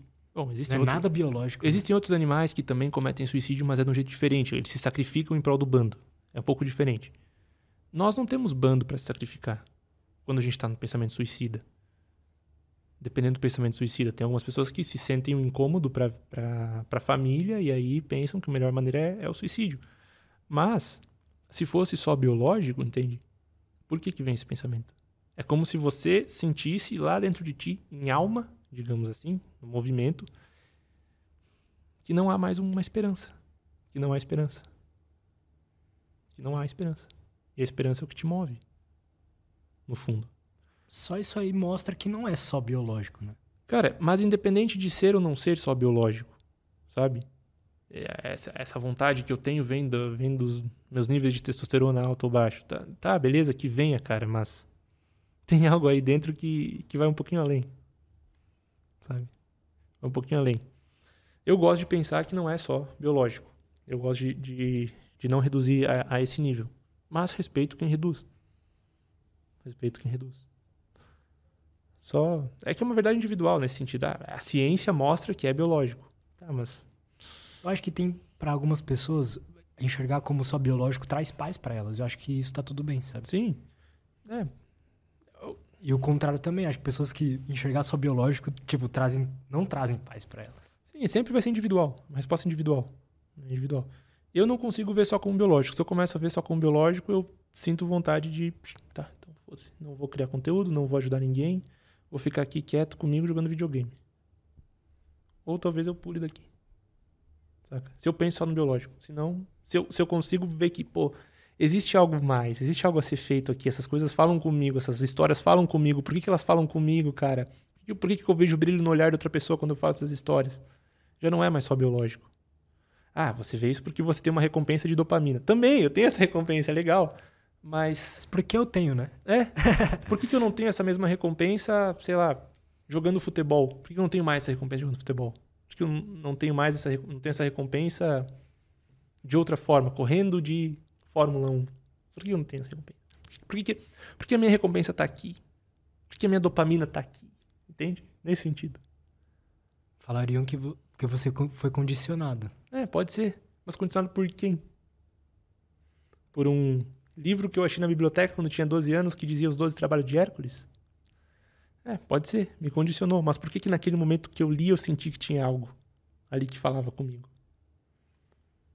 O livro pode ter sido o gatilho que me fez pensar nisso tudo, ok. Mas por que aquele livro apareceu ali e não um livro sobre como fazer bolos na confeitaria? E se, te, e se fosse o de bolos, te pegaria É, da mesma forma? não né? sei, então- Exatamente. Não tem como saber isso. Exatamente. Mas é relevante no sentido de que, bom, a vida me deu o gatilho de ser o 12 Trabalhos de Hércules, o livrinho. Como que eu aproveito esse gatilho? Como que eu aproveito esse elemento de caos que entrou na minha ordenzinha particular ali que me levou para um outro caminho? É a minha forma de julgar, cara. Eu achei legal e fui. E me instigou. É, é que não é essa discussão, saca? Não é, não é isso. Somos biológicos ou somos metafísicos. É, somos os dois ao mesmo tempo. Nós somos seres no tempo e a gente tem percepção do tempo. E é isso que ferra a gente. A gente é o único ser que sabe que vai morrer. Isso aí que a gente fica travado. O que que há depois da morte? Essa é a pergunta. Essa é a pergunta fundamental. O que, que há depois da morte? A pergunta que, que guia a, a existência humana é a seguinte: há um Deus ou não há? Ou, sobretudo, existe um pós-mortem ou não? Essa é a pergunta, cara. Se você, se você reduz só ao biológico, bom, não existe pós-morte. Não existe nada depois. Não existe alma, não existe nada. Ok. Não impede você de ser uma pessoa boa. Pode continuar sendo uma pessoa boa. Mas a tua motivação é um pouco reduzida. Saca? A tua motivação é um pouco reduzida. Talvez eu vá ser muito mal interpretado o que eu tô dizendo aqui, mas tudo bem. Mas eu entendi, isso que importa. É, E eu, eu, eu concordo com você. Eu acho que se você chegar nesse nível totalmente biológico, eu acho que a, a beleza que existe na vida. Não tem diferença nenhuma. Menos. é, não tem diferença nenhuma entre você e um rato, entre você e um chimpanzé. Não há diferença nenhuma. Nenhuma, nenhuma, nenhuma, nenhuma. Ah, produzimos cultura. Ok, legal, produzimos cultura. Por quê? Por que, que a gente acha as coisas belas e queremos reproduzir a beleza? Já não é só biológico. Por que, que a gente avançou a linguagem e criou os mitos e, e criou as histórias? né? Por que que a gente criou a poesia, cara? É... Eu não acho que seja só biológico, cara. Acho que quanto mais você se. É como se o ser humano habitasse dois, dois lugares ao mesmo tempo. Saca? Dois mundos ao mesmo tempo. Um mundo biológico de desejos e de vontade, de necessidade de sobrevivência, e um mundo não tão concreto. Um mundo que pensa no que que a gente vai fazer depois que esse podcast acabar. Um mundo, um, um humano que pensa no que, que vai ser amanhã. um, um, um mundo que, que a gente começa a planejar e, e tentar ver o futuro. Isso seria um mundo espiritual, que não é palpável, saca? Não é palpável. Eu não estou só reagindo ao meio, porque eu estou tentando criar um meio que ainda não existe. Estou tentando criar um ambiente que ainda não existe. Criar uma realidade que ainda não existe, de acordo com o meu pensamento. Planejando o amanhã. Você não tem noção nenhuma sobre o que vai ser o agora, o que vai ser daqui a dois minutos, mas você está planejando que amanhã você vai conversar com alguém, que amanhã você vai fazer tal refeição, que amanhã você vai fazer isso ou aquilo. Aonde que está o amanhã? Em qual espaço do tempo? Saca? Esse tempo que não é ainda é o que a gente chama de tempo espiritual, de mundo espiritual, o mundo onde você faz planos. Metafísico. O que é metafísico? Para além do físico, para além da física, para além da matéria. O amanhã é um lugar metafísico. O amanhã é um lugar para além da matéria. Porque o amanhã cronológico não existe. Entende? Tipo, no sentido de que se nós fizermos um plano para ir comer no Outback, vai no Outback depois, depois do podcast. Ok. O que, que garante que o Outback vai estar tá aberto? Bom, há uma há uma há todo, toda uma uma estrutura que a gente pensa, né? A gente consegue ver ali que vai estar tá aberto, enfim, entra no Google, vê que vai estar tá aberto mas a gente não, não tem certeza que ele vai estar aberto ou não. Mas a gente já fez planos. Bom, o que, que você vai pedir? Ah, vou querer uma onion rings, vou querer aquilo, aquilo, aquela outra coisa. Você já começa a pensar em como vai ser. E aonde que está esse pensamento? Não está em ato ainda. Então, existe sim um mundo que a gente não a gente não, não consegue tocar. A gente consegue criar ele. É. E aí que tá, é isso que eu né, cara. Pra... É. E aí que tá a, a graça, para mim, pessoalmente, de estar de tá vivo é, é, é poder criar, cara. E a maneira que a gente cria, aí a gente necessita de alguns neurotransmissores. Dopamina, serotonina, testosterona, pernas para correr, coração para bater. Sacou? A gente precisa de um de um recipiente para colocar essa mensagem em ato. É como se o corpo fosse o recipiente de uma mensagem. Pelo menos é o que eu gosto de pensar. Ora, tenho depressão. Certo? Tenho depressão. Minha depressão, eu não produzo alguns neurotransmissores. Tenho uma dificuldade gigantesca em produzir a dopamina. Filha da mãe da dopamina. Cara, se eu não tomar remédio, certo? Vai ajudar o meu cerebrinho a produzir dopamina. Eu vou conseguir ter uma conversa uma conversa nesse nível? Tentando estruturar? Provavelmente não. Na minha opinião, acho que também não. Não. Mas, se eu não tivesse toda a percepção anterior, anterior da mitologia e da vida em si, mesmo com dopamina, eu conseguiria daí ter essa conversa? Não. São as duas coisas. A dopamina e, a, e o corpo físico é um instrumento pelo qual a mensagem é vinculada, sacou?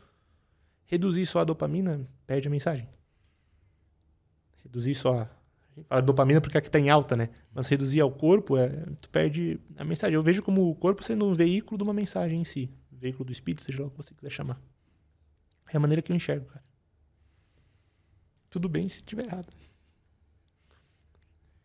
Tudo que, bem. O que, que, é. Eu não sei se já te fiz essa pergunta, mas se eu fiz, eu não lembro. O que, que é a, a, a depressão para você, assim? Como é que você enxerga isso? Cara, para mim a depressão, no meu jeito de ver, é uma dificuldade em criar a própria história ou fugir da própria história. É o se esconder numa caverna e se e ficar lá. Você viver recusando tanto uma coisa que você quer fazer, isso vai alimentando tanto tanto a inação que, que já não já não tem mais saída dali. Depressão é, é como se você estivesse num abismo, cara. O tempo todo num abismo escuro, assim. Fenomenologicamente falando. Obviamente que com quedas de neurotransmissores. Mas a maneira que você interpreta a realidade toda muda, muda, muda, muda. Mas às vezes é necessário passar por um momento assim para que você se conheça também. Existem diversos tipos de depressão, né, cara? Existe a depressão meramente biológica, fisiológica, existe a depressão existencial que você pode ter uma depressão existencial, uma, um vazio existencial, uma crise existencial gigantesca e tá com os teus neurotransmissores todos tranquilinhos. Você pode se questionar acerca da realidade. Isso vai te levando para um, um caminho um pouco difícil, assim. Depressão é complicada. Tem algum mito que fala sobre isso? Sobre superar a depressão? Geralmente a, a superação da depressão ela, ela é ela é tratada com, com o enfrentamento dos monstros da noite ou dos monstros do submundo, por exemplo.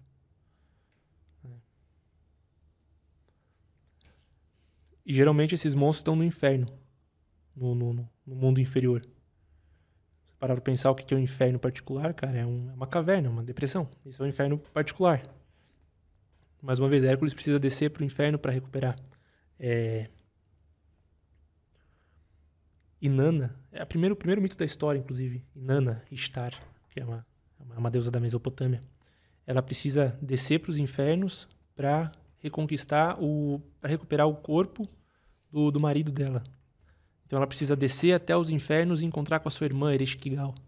E para cada parte, cada porta do inferno que ela vai descendo, ela vai perdendo um, um pedaço da sua armadura primeira parte, são sete portas. A primeira porta do inferno é a porta da lua, que é relacionada à preguiça. Ela vai perdendo para preguiça até ela conseguir chegar lá no, lá no, lá no fundo do inferno e ela descobre que o, o que aconteceu ali foi um elemento de traição, onde ela trai ela mesma. A depressão muitas vezes é você traindo a ti mesmo. E você vai ficando cada vez mais preso ali dentro, saca? Sem a possibilidade de olhar para um lugar de esperança. Da mesma forma que na Divina Comédia de Dante Alighieri, o, lugar mais longe, mais profundo do inferno é reservado para os traidores. Então, ali no, nesse lugar mais profundo tem Judas Iscariotes, outros traidores que traíram o próprio Império, Império Romano. E eles são chicoteados por Lúcifer, né? pelo, pelo próprio demônio em si. Tentando tirar esse lado da cristão, de Deus, né? Mas pensa numa vida que você sabe que poderia ser, mas que você trai essa existência que você poderia ter, entende? Você sempre está traindo a ti mesmo necessidade de fazer tal coisa, saber que você precisa fazer aquilo lá e você vai traindo. Você vai traindo. Você vai passando pelas portas do inferno. Algumas portas, algumas etapas do inferno, como por exemplo a ira.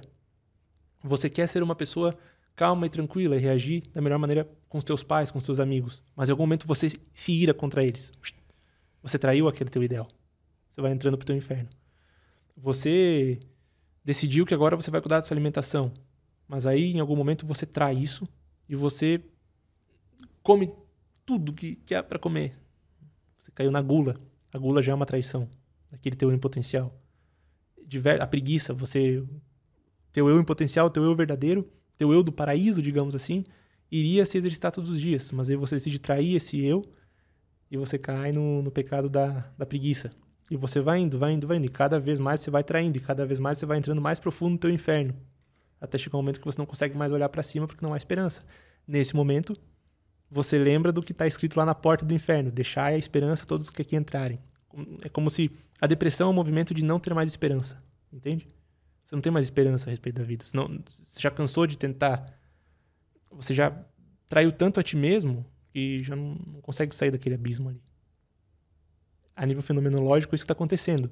Obviamente que no teu corpo o que acontece são vários, vários e vários problemas é, de neurotransmissores, de até mesmo hormonais que causam depressão. Mas a maneira que você interpreta, cara, a história que você está contando é, caralho, eu tô aqui dentro dessa cova, parece, parece que eu já tô morto em vida. Parece que a vida esfriou. Para Dante Alighieri, o inferno é um lugar frio. O centro do inferno é frio. Por quê? Porque falta o calor de Deus, o calor da vida. Quando você tá, quando você tá alegre, parece que a vida é mais é mais alegre também, parece que a vida é mais brilhosa, parece que é mais verão. E, e, a depressão é o inverno, digamos assim. É, fenomenologicamente falando, é isso. É uma poesia. A poesia a história que você conta é isso. É a tua descida pro inferno. Só que chega um momento que você consegue. Se você né, conseguir esse momento de enxergar que há um potencial, você vai aos poucos escalando para fora desse inferno. E você consegue chegar de novo num, num possível paraíso e olhar para cima. É um momento quando você finalmente fala: basta, não vou mais trair a mim mesmo. Exato, cara. Exato. Exato. Exato. E esse ato é difícil. Para os gregos, existe algo chamado virtude. Né? Virtude. É, é diferente da virtude dos, dos cristãos, por exemplo. Virtude para os cristãos é ser bom. Virtude para os gregos é a atualização de uma potência. O que é a atualização de uma potência? Todos nós temos uma potência, algo para ser, algo que pode vir a ser. Isso, um potencial, né? Só que o que é atualizar? É colocar em ato essa potência. Ou seja, agir de acordo com essa potência que nós temos. A traição e a depressão seria não agir de acordo com isso. Ou seja, não ter virtude. Não ter virtus. Não ser uma pessoa virtuosa. Não colocar essa verdadeira virtude, a virtude vital, em ato no mundo. E isso, isso paralisa a gente. A gente vai, vai se decompondo porque a gente não coloca essa virtude que a gente tem, essa vontade que a gente tem, essa narrativa, essa vocação que a gente tem no mundo. E aí a gente esfria. Transforma em pedra. É devorado pelo tempo. O que faz a gente não colocar essa virtude no mundo, você acha? Medo. Ah, eu acho que agora é a vez que mais está difícil de colocar, pra falar a verdade. Porque a gente tem medo do julgamento alheio, cara. O tempo todo a gente está com medo do julgamento alheio. O tempo todo. Só que no fundo, esse medo do julgamento alheio é simplesmente uma projeção que a gente faz de um medo que nós mesmos temos de colocar isso no mundo, né? O outro não se importa tanto contigo. A gente acha que os outros se importam com a gente, no fundo não se importam. Quando a gente se arruma para ir num lugar, pensando no que os outros vão achar da nossa roupa, na verdade os outros também estão se arrumando pensando no que a gente vai achar da roupa deles. Saca? É sempre isso. Então, é esse medo. A gente tem, parece que tem um medo da vida. É isso que dificulta. A incapacidade de domar aquele leão, né? E de se vestir com o leão. Usar a força negativa do leão ao teu favor. No sentido de Hércules lá. Eu acho que é isso, cara. Cara, achei uma colocação perfeita, assim. Eu, eu, não, eu não sei se eu tenho depressão, mas eu já tive muitos momentos depressivos. Não, eu né? Entendi, entendi, cara. Sim. Eu, eu, eu, tenho, eu tenho depressão clinicamente, né? Já testado, enfim, mas. Cara, tem algo dentro de mim que me move que não que me movia mesmo antes de tomar, tomar remédio, sabe? É, algumas, algumas das coisas que, que impediram também o ato suicida foi, pô, eu abro um livro aqui, cara, eu sinto que essas coisas falam comigo, por quê?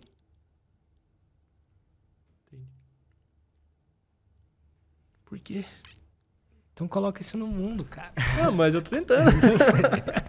o parto é doído às vezes. Ainda mais quando falam pra gente que para colocar no mundo hoje em dia você precisa seguir uma. entrar numa caixinha, né? A gente tava conversando de que você, como um cara que quer botar isso no mundo, hoje vão falar para você. Então você precisa ter um Instagram, precisa responder caixinha de perguntas todos os dias, precisa ter uma plataforma. Você fala, pô, mas não é isso que eu quero. Eu quero botar um negócio no mundo, mas eu não quero fazer isso. Sim. É. Eu, o que acontece é assim, cara. Às vezes eu, eu me sinto não, não compreendido e às vezes isso dói. Às vezes não.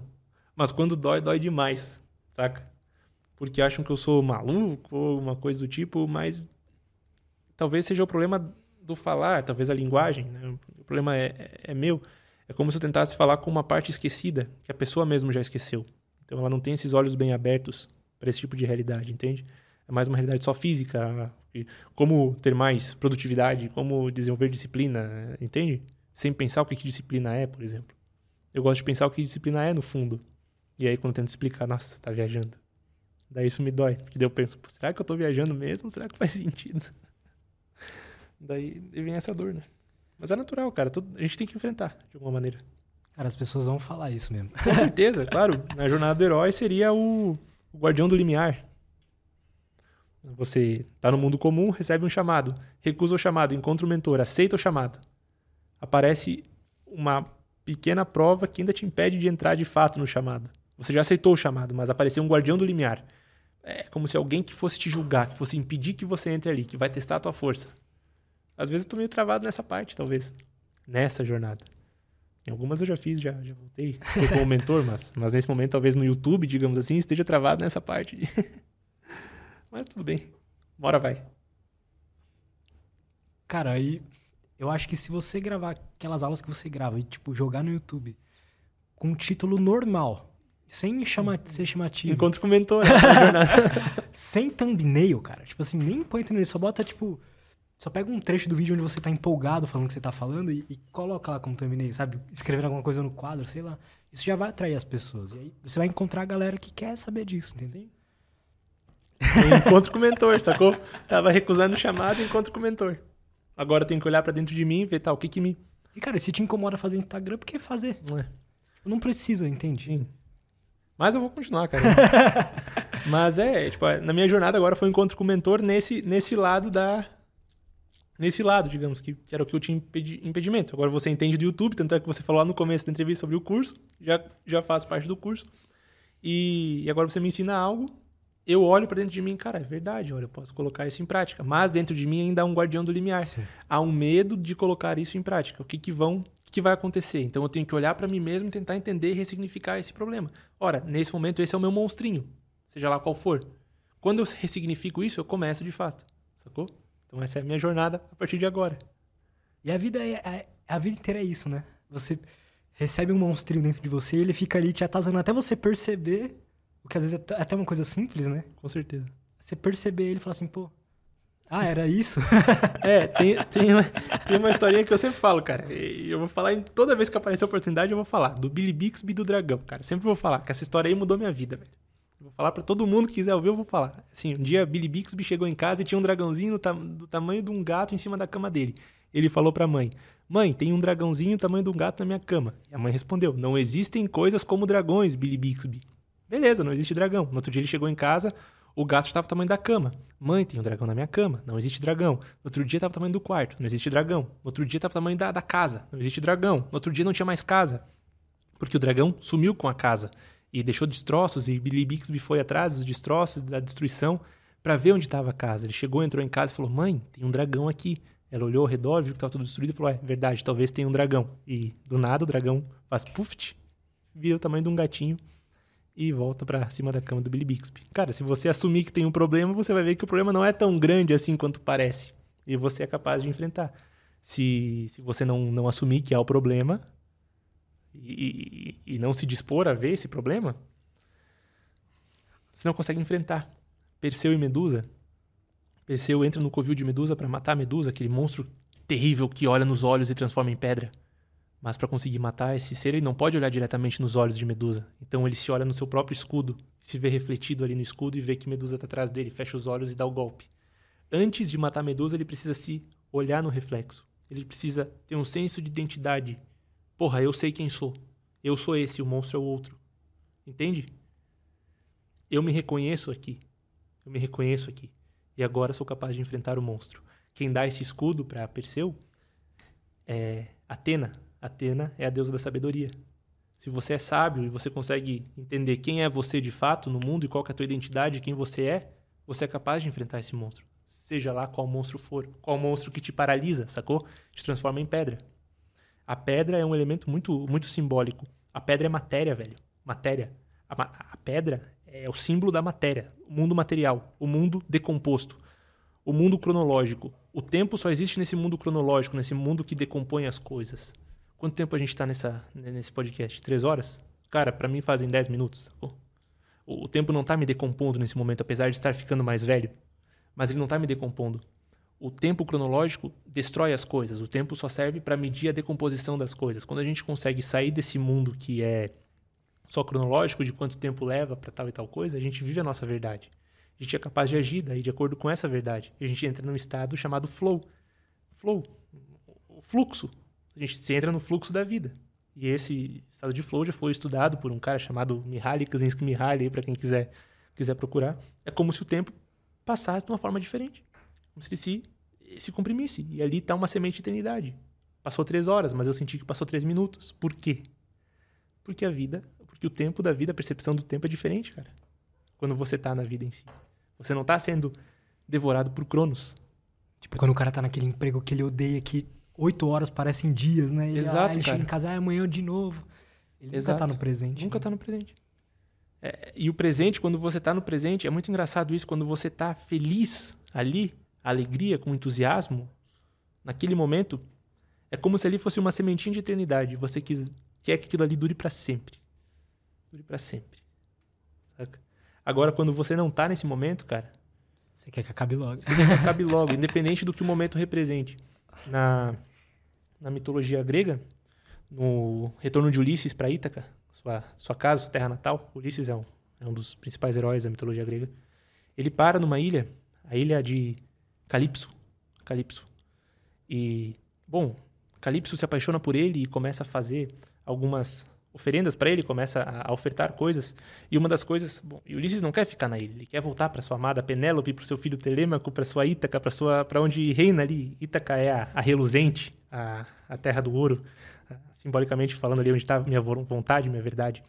Calipso começa a seduzir Ulisses para que ele fique na sua ilha, para que ele fique, para que ele não volte para Ítaca, porque ela está apaixonada por ele. O mundo apaixonado pela pela essência. E a última tentativa de, de Calypso é: Ulisses, se você fica aqui, eu te dou a eternidade, você vai viver para sempre, você vai ser eternamente jovem e forte. Não aceito. Quero voltar para Ítaca. Porque não adianta uma eternidade, cara. Não, não adianta você ser imortal, você ser eterno, fazendo uma coisa que você não ama, sabendo que sabendo que há um lugar que é teu. E que lá você vai envelhecer, mas aquele lugar é teu. A tua vida vai passar lá. Mas aquele lugar é teu. É o teu lugarzinho de eternidade, saca? É tua vontade. Voltar pra Ítaca. Qual que é a tua Ítaca? Saca? Qual que é a tua verdade? Todo o resto vai te seduzir. Mas qual que é a tua verdade? É esse o ponto, velho. Qual que é o teu agora? Qual que é a tua eternidade, sacou? Isso é maravilhoso, cara. Maravilhoso. Acho que aí você vamos pensar mais agora sobre isso, né? Com certeza, cara. Com certeza. Irmão, muito obrigado, viu? Eu que agradeço, velho. Tamo junto. Pô, eu Tamo amo junto. conversar com você, cara. Demais, velho. Como eu falei, velho, eu vim pra conversar com, com um amigo. Não vim, não vim preparado, não preparado no sentido de, ah, o que, que vou falar, qual script vamos seguir. Eu vim pra falar igual o Jung fala, né? Domine todas as técnicas, mas quando for tocar uma alma humana, seja apenas uma alma humana. Perfeito, cara. Eu, Eu, eu, vejo isso. Pô, eu- uma das coisas que mais fazem eu admirar pessoas, e eu te admiro, é a, a empolgação que você tem pra falar sobre o assunto que você ama, sabe? Então, tipo, eu posso. Eu nunca li um livro sobre mitologia, mas isso me. me infecta. É essa a palavra? Sei lá. Te entusiasma. Me entusiasma também, sabe? Claro, cara. Entusiasmo, como eu falei antes, é o Deus interior. É como se o meu Deus interior conversasse com o teu Deus interior, agora o teu, teu, teu Deus interior quer conversar um pouco mais com o meu e entender um pouco mais como isso funciona. Por quê? Porque aqui é um momento de eternidade e aí também há uma luz, entende? Um pouquinho de fogo, digamos assim.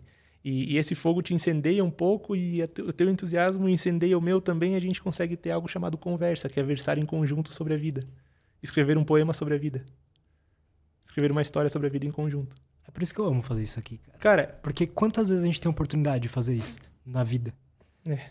Quase nunca, né? Hoje em dia. Não sei se antigamente, na época da, da fogueira, eu acho que talvez a gente conversasse mais sobre a vida, mas talvez. Mas hoje é muito difícil. hoje é muito difícil. E isso que a gente tá aqui olhando um no olho do outro. Na, na mitologia, mitologia hindu, é como se agora eu existisse pra você e você existisse pra mim, porque o meu universo te enxerga e o teu universo me enxerga também. Então, nós dois estamos somos universos interagindo. É muito legal, cara. No dia a dia, até uma crítica que eu tenho a mim mesmo, sabe? Quando as- sem ser no podcast, quando eu tô conversando com alguém, às vezes eu tô pensando em outras coisas, sabe? Isso não é legal, né, cara? sei lá. É. Quem sou eu pra julgar? Mas eu acho que se isso é tão importante, se isso é tão legal, eu acho que deveria ser uma coisa que quando você conversa com alguém, então que sejam duas almas Exato. Cara. conectadas ali e conversem sobre coisas profundas e sobre a vida, e é isso. É como eu gosto de ver, velho. Perfeito, cara. Mais uma vez, muito obrigado. Te agradeço, Lutz. Como que a galera pode. Tem um superchat? Enquanto isso, co- como que a galera pode te, te acompanhar lá, ver mais coisas que você Pessoal, fala, por quem gosta enquanto, desses assuntos? por enquanto é pelo Instagram, arroba Vinícius Lorenzetti. Não sei se vai deixar aqui, Sim, tá aí na tá descrição. aí na descrição. E eu tô com planos de começar a criar mais conteúdo no YouTube, cara. Então, também... Eu vou te depois- ajudar, É, depois, obrigado. Depois que terminar, eu vou deixar um comentário ali, daí é só entrar. É Vinícius Lorenzetti, meu, meu YouTube.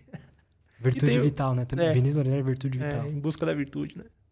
Não sei se já tá, mas se não tiver, já tá. Tá, vai na descrição aí. Valeu. O Leonardo Godoy mandou um superchat e falou o seguinte.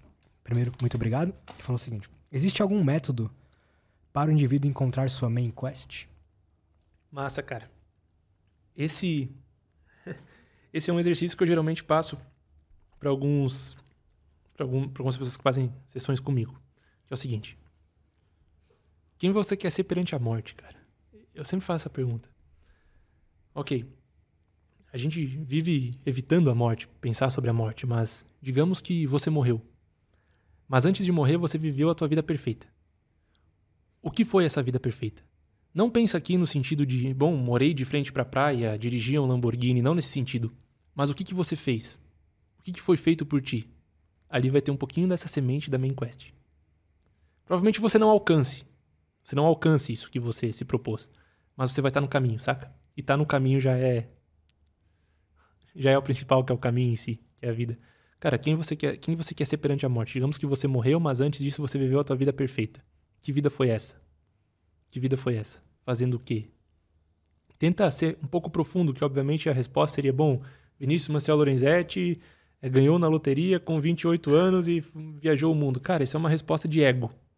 Isso é uma resposta de ego. Se não existisse dinheiro, ou se você, de fato, ganhasse na Mega Sena, o que, que você gostaria de fazer se você fosse obrigado a fazer aquilo, saca? Se você é obrigado a trabalhar com algo, o que, que seria, por exemplo? O que seria a tua vida? Acredito que esse seja o melhor exercício. Se colocar perante a morte o, o destino derradeiro de todo ser humano e perguntar o que, que foi a minha vida. É... Não, não é um exercício fácil, cara, mas a vida não é também, né? Fácil. Total. E eu já fiz isso e vindo de alguém que. Depois que veio aqui a primeira vez, a gente conversou disso, né? Sim. E eu fiquei procrastinando. Fiquei, tipo, não, fa não fazendo isso, sabe? Eu sabia que seria legal. Mas uma coisa que me ajudou foi, tipo, separar um dia inteiro para Por exemplo, acordei, sei lá, manda um treino, um café da manhã. Um dia, preferencialmente, você fique sozinho, uhum. não pega no celular, na rede social, acende uma vela, pega um, né, um caderno e começa a escrever, né? Não tenha Sim. um dia infectado por outras informações, né? Exato, cara. Tira um dia para ti, um dia que você tiver de folga para fazer isso. É uma coisa que ajuda muito, cara. Quem você quer ser perante a morte. E tem alguns exercícios de escrita terapêutica também, escrita criativa. Lá no clube, caso você queira, caso você queira ver, tem um manual de escrita terapêutica lá que ajuda muito. Ajuda a mapear os teus potenciais positivos, os teus potenciais negativos, a mapear a tua personalidade. Tem um módulo completo lá sobre isso que ajuda muito, cara. Como são, é que o cara pode são 60 exercícios. Tem lá no tem, bio? Como é que é? Tem no link da minha bio, é o Clube da Lapidação. Esse exercício do manual da escrita terapêutica é exclusivo para assinantes anuais. Mas caso você queira, você pode fazer um teste de sete dias também e fazer os exercícios, cara. São sete dias gratuitos. Pode fazer lá, não precisa pagar nada, não sete dias gratuitos para fazer os exercícios, entender como funcionam, pode ajudar bastante. Boa. Mapear a personalidade, sobretudo. Espero ter ajudado, cara. O Ricardo Garcês mandou um superchat também, obrigado. E mandou o seguinte: E Eros X Tanato. É, Eros e Thanatos é uma. Thanato. É a, a pulsão de vida e a pulsão de morte.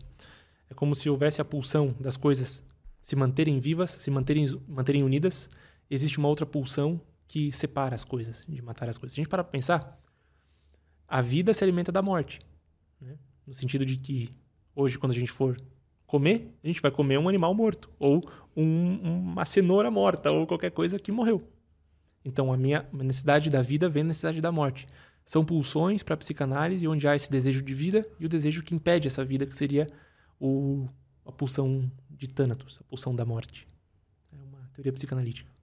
Legal, cara, isso. É, o, o Eros seria o que une as coisas. Interessante. Thanatos o que separa. Basicamente. Perfeito. E ele mandou mais um superchat, mandou o seguinte. O homem nasceu para se superar, não é mesmo? RS, RS, RS. Com certeza, cara. superar a si mesmo. E criar a si mesmo, sobretudo. O homem é o único animal, se a gente for chamar de animal, capaz de criar a si mesmo. Um gato já nasce gato e já gateia por aí. Um homem não nasce humano. É um ser humano, mas não nasce humano. Ele se torna. Então ele precisa criar ele mesmo, criar sua própria história, buscar dentro de si sua essência, ou criar essa essência, criar esse sentido. Um gato não precisa de um sentido, um gato simplesmente é um gato. Um cachorro simplesmente é um cachorro, entende? O ser humano precisa disso, precisa criar a si mesmo no processo. E eu acho que é isso que faz a gente humano de fato. É sensacional, criar a ti mesmo. Legal, cara. No processo da vida. Então é isso. Irmão, Fechado. muito obrigado, velho. Mais uma vez. Muito obrigado. Eu que agradeço, velho. Sigam o Vinícius lá. Eu, para mim, é um dos meus convidados favoritos aqui no podcast. É uma das pessoas que eu mais gosto e que eu mais gosto de conversar também. Obrigado. Muito feliz com o carinho. É nóis. E é isso, galera. Não esquece de se inscrever no canal aí. 80% das pessoas não são inscritas. Cara.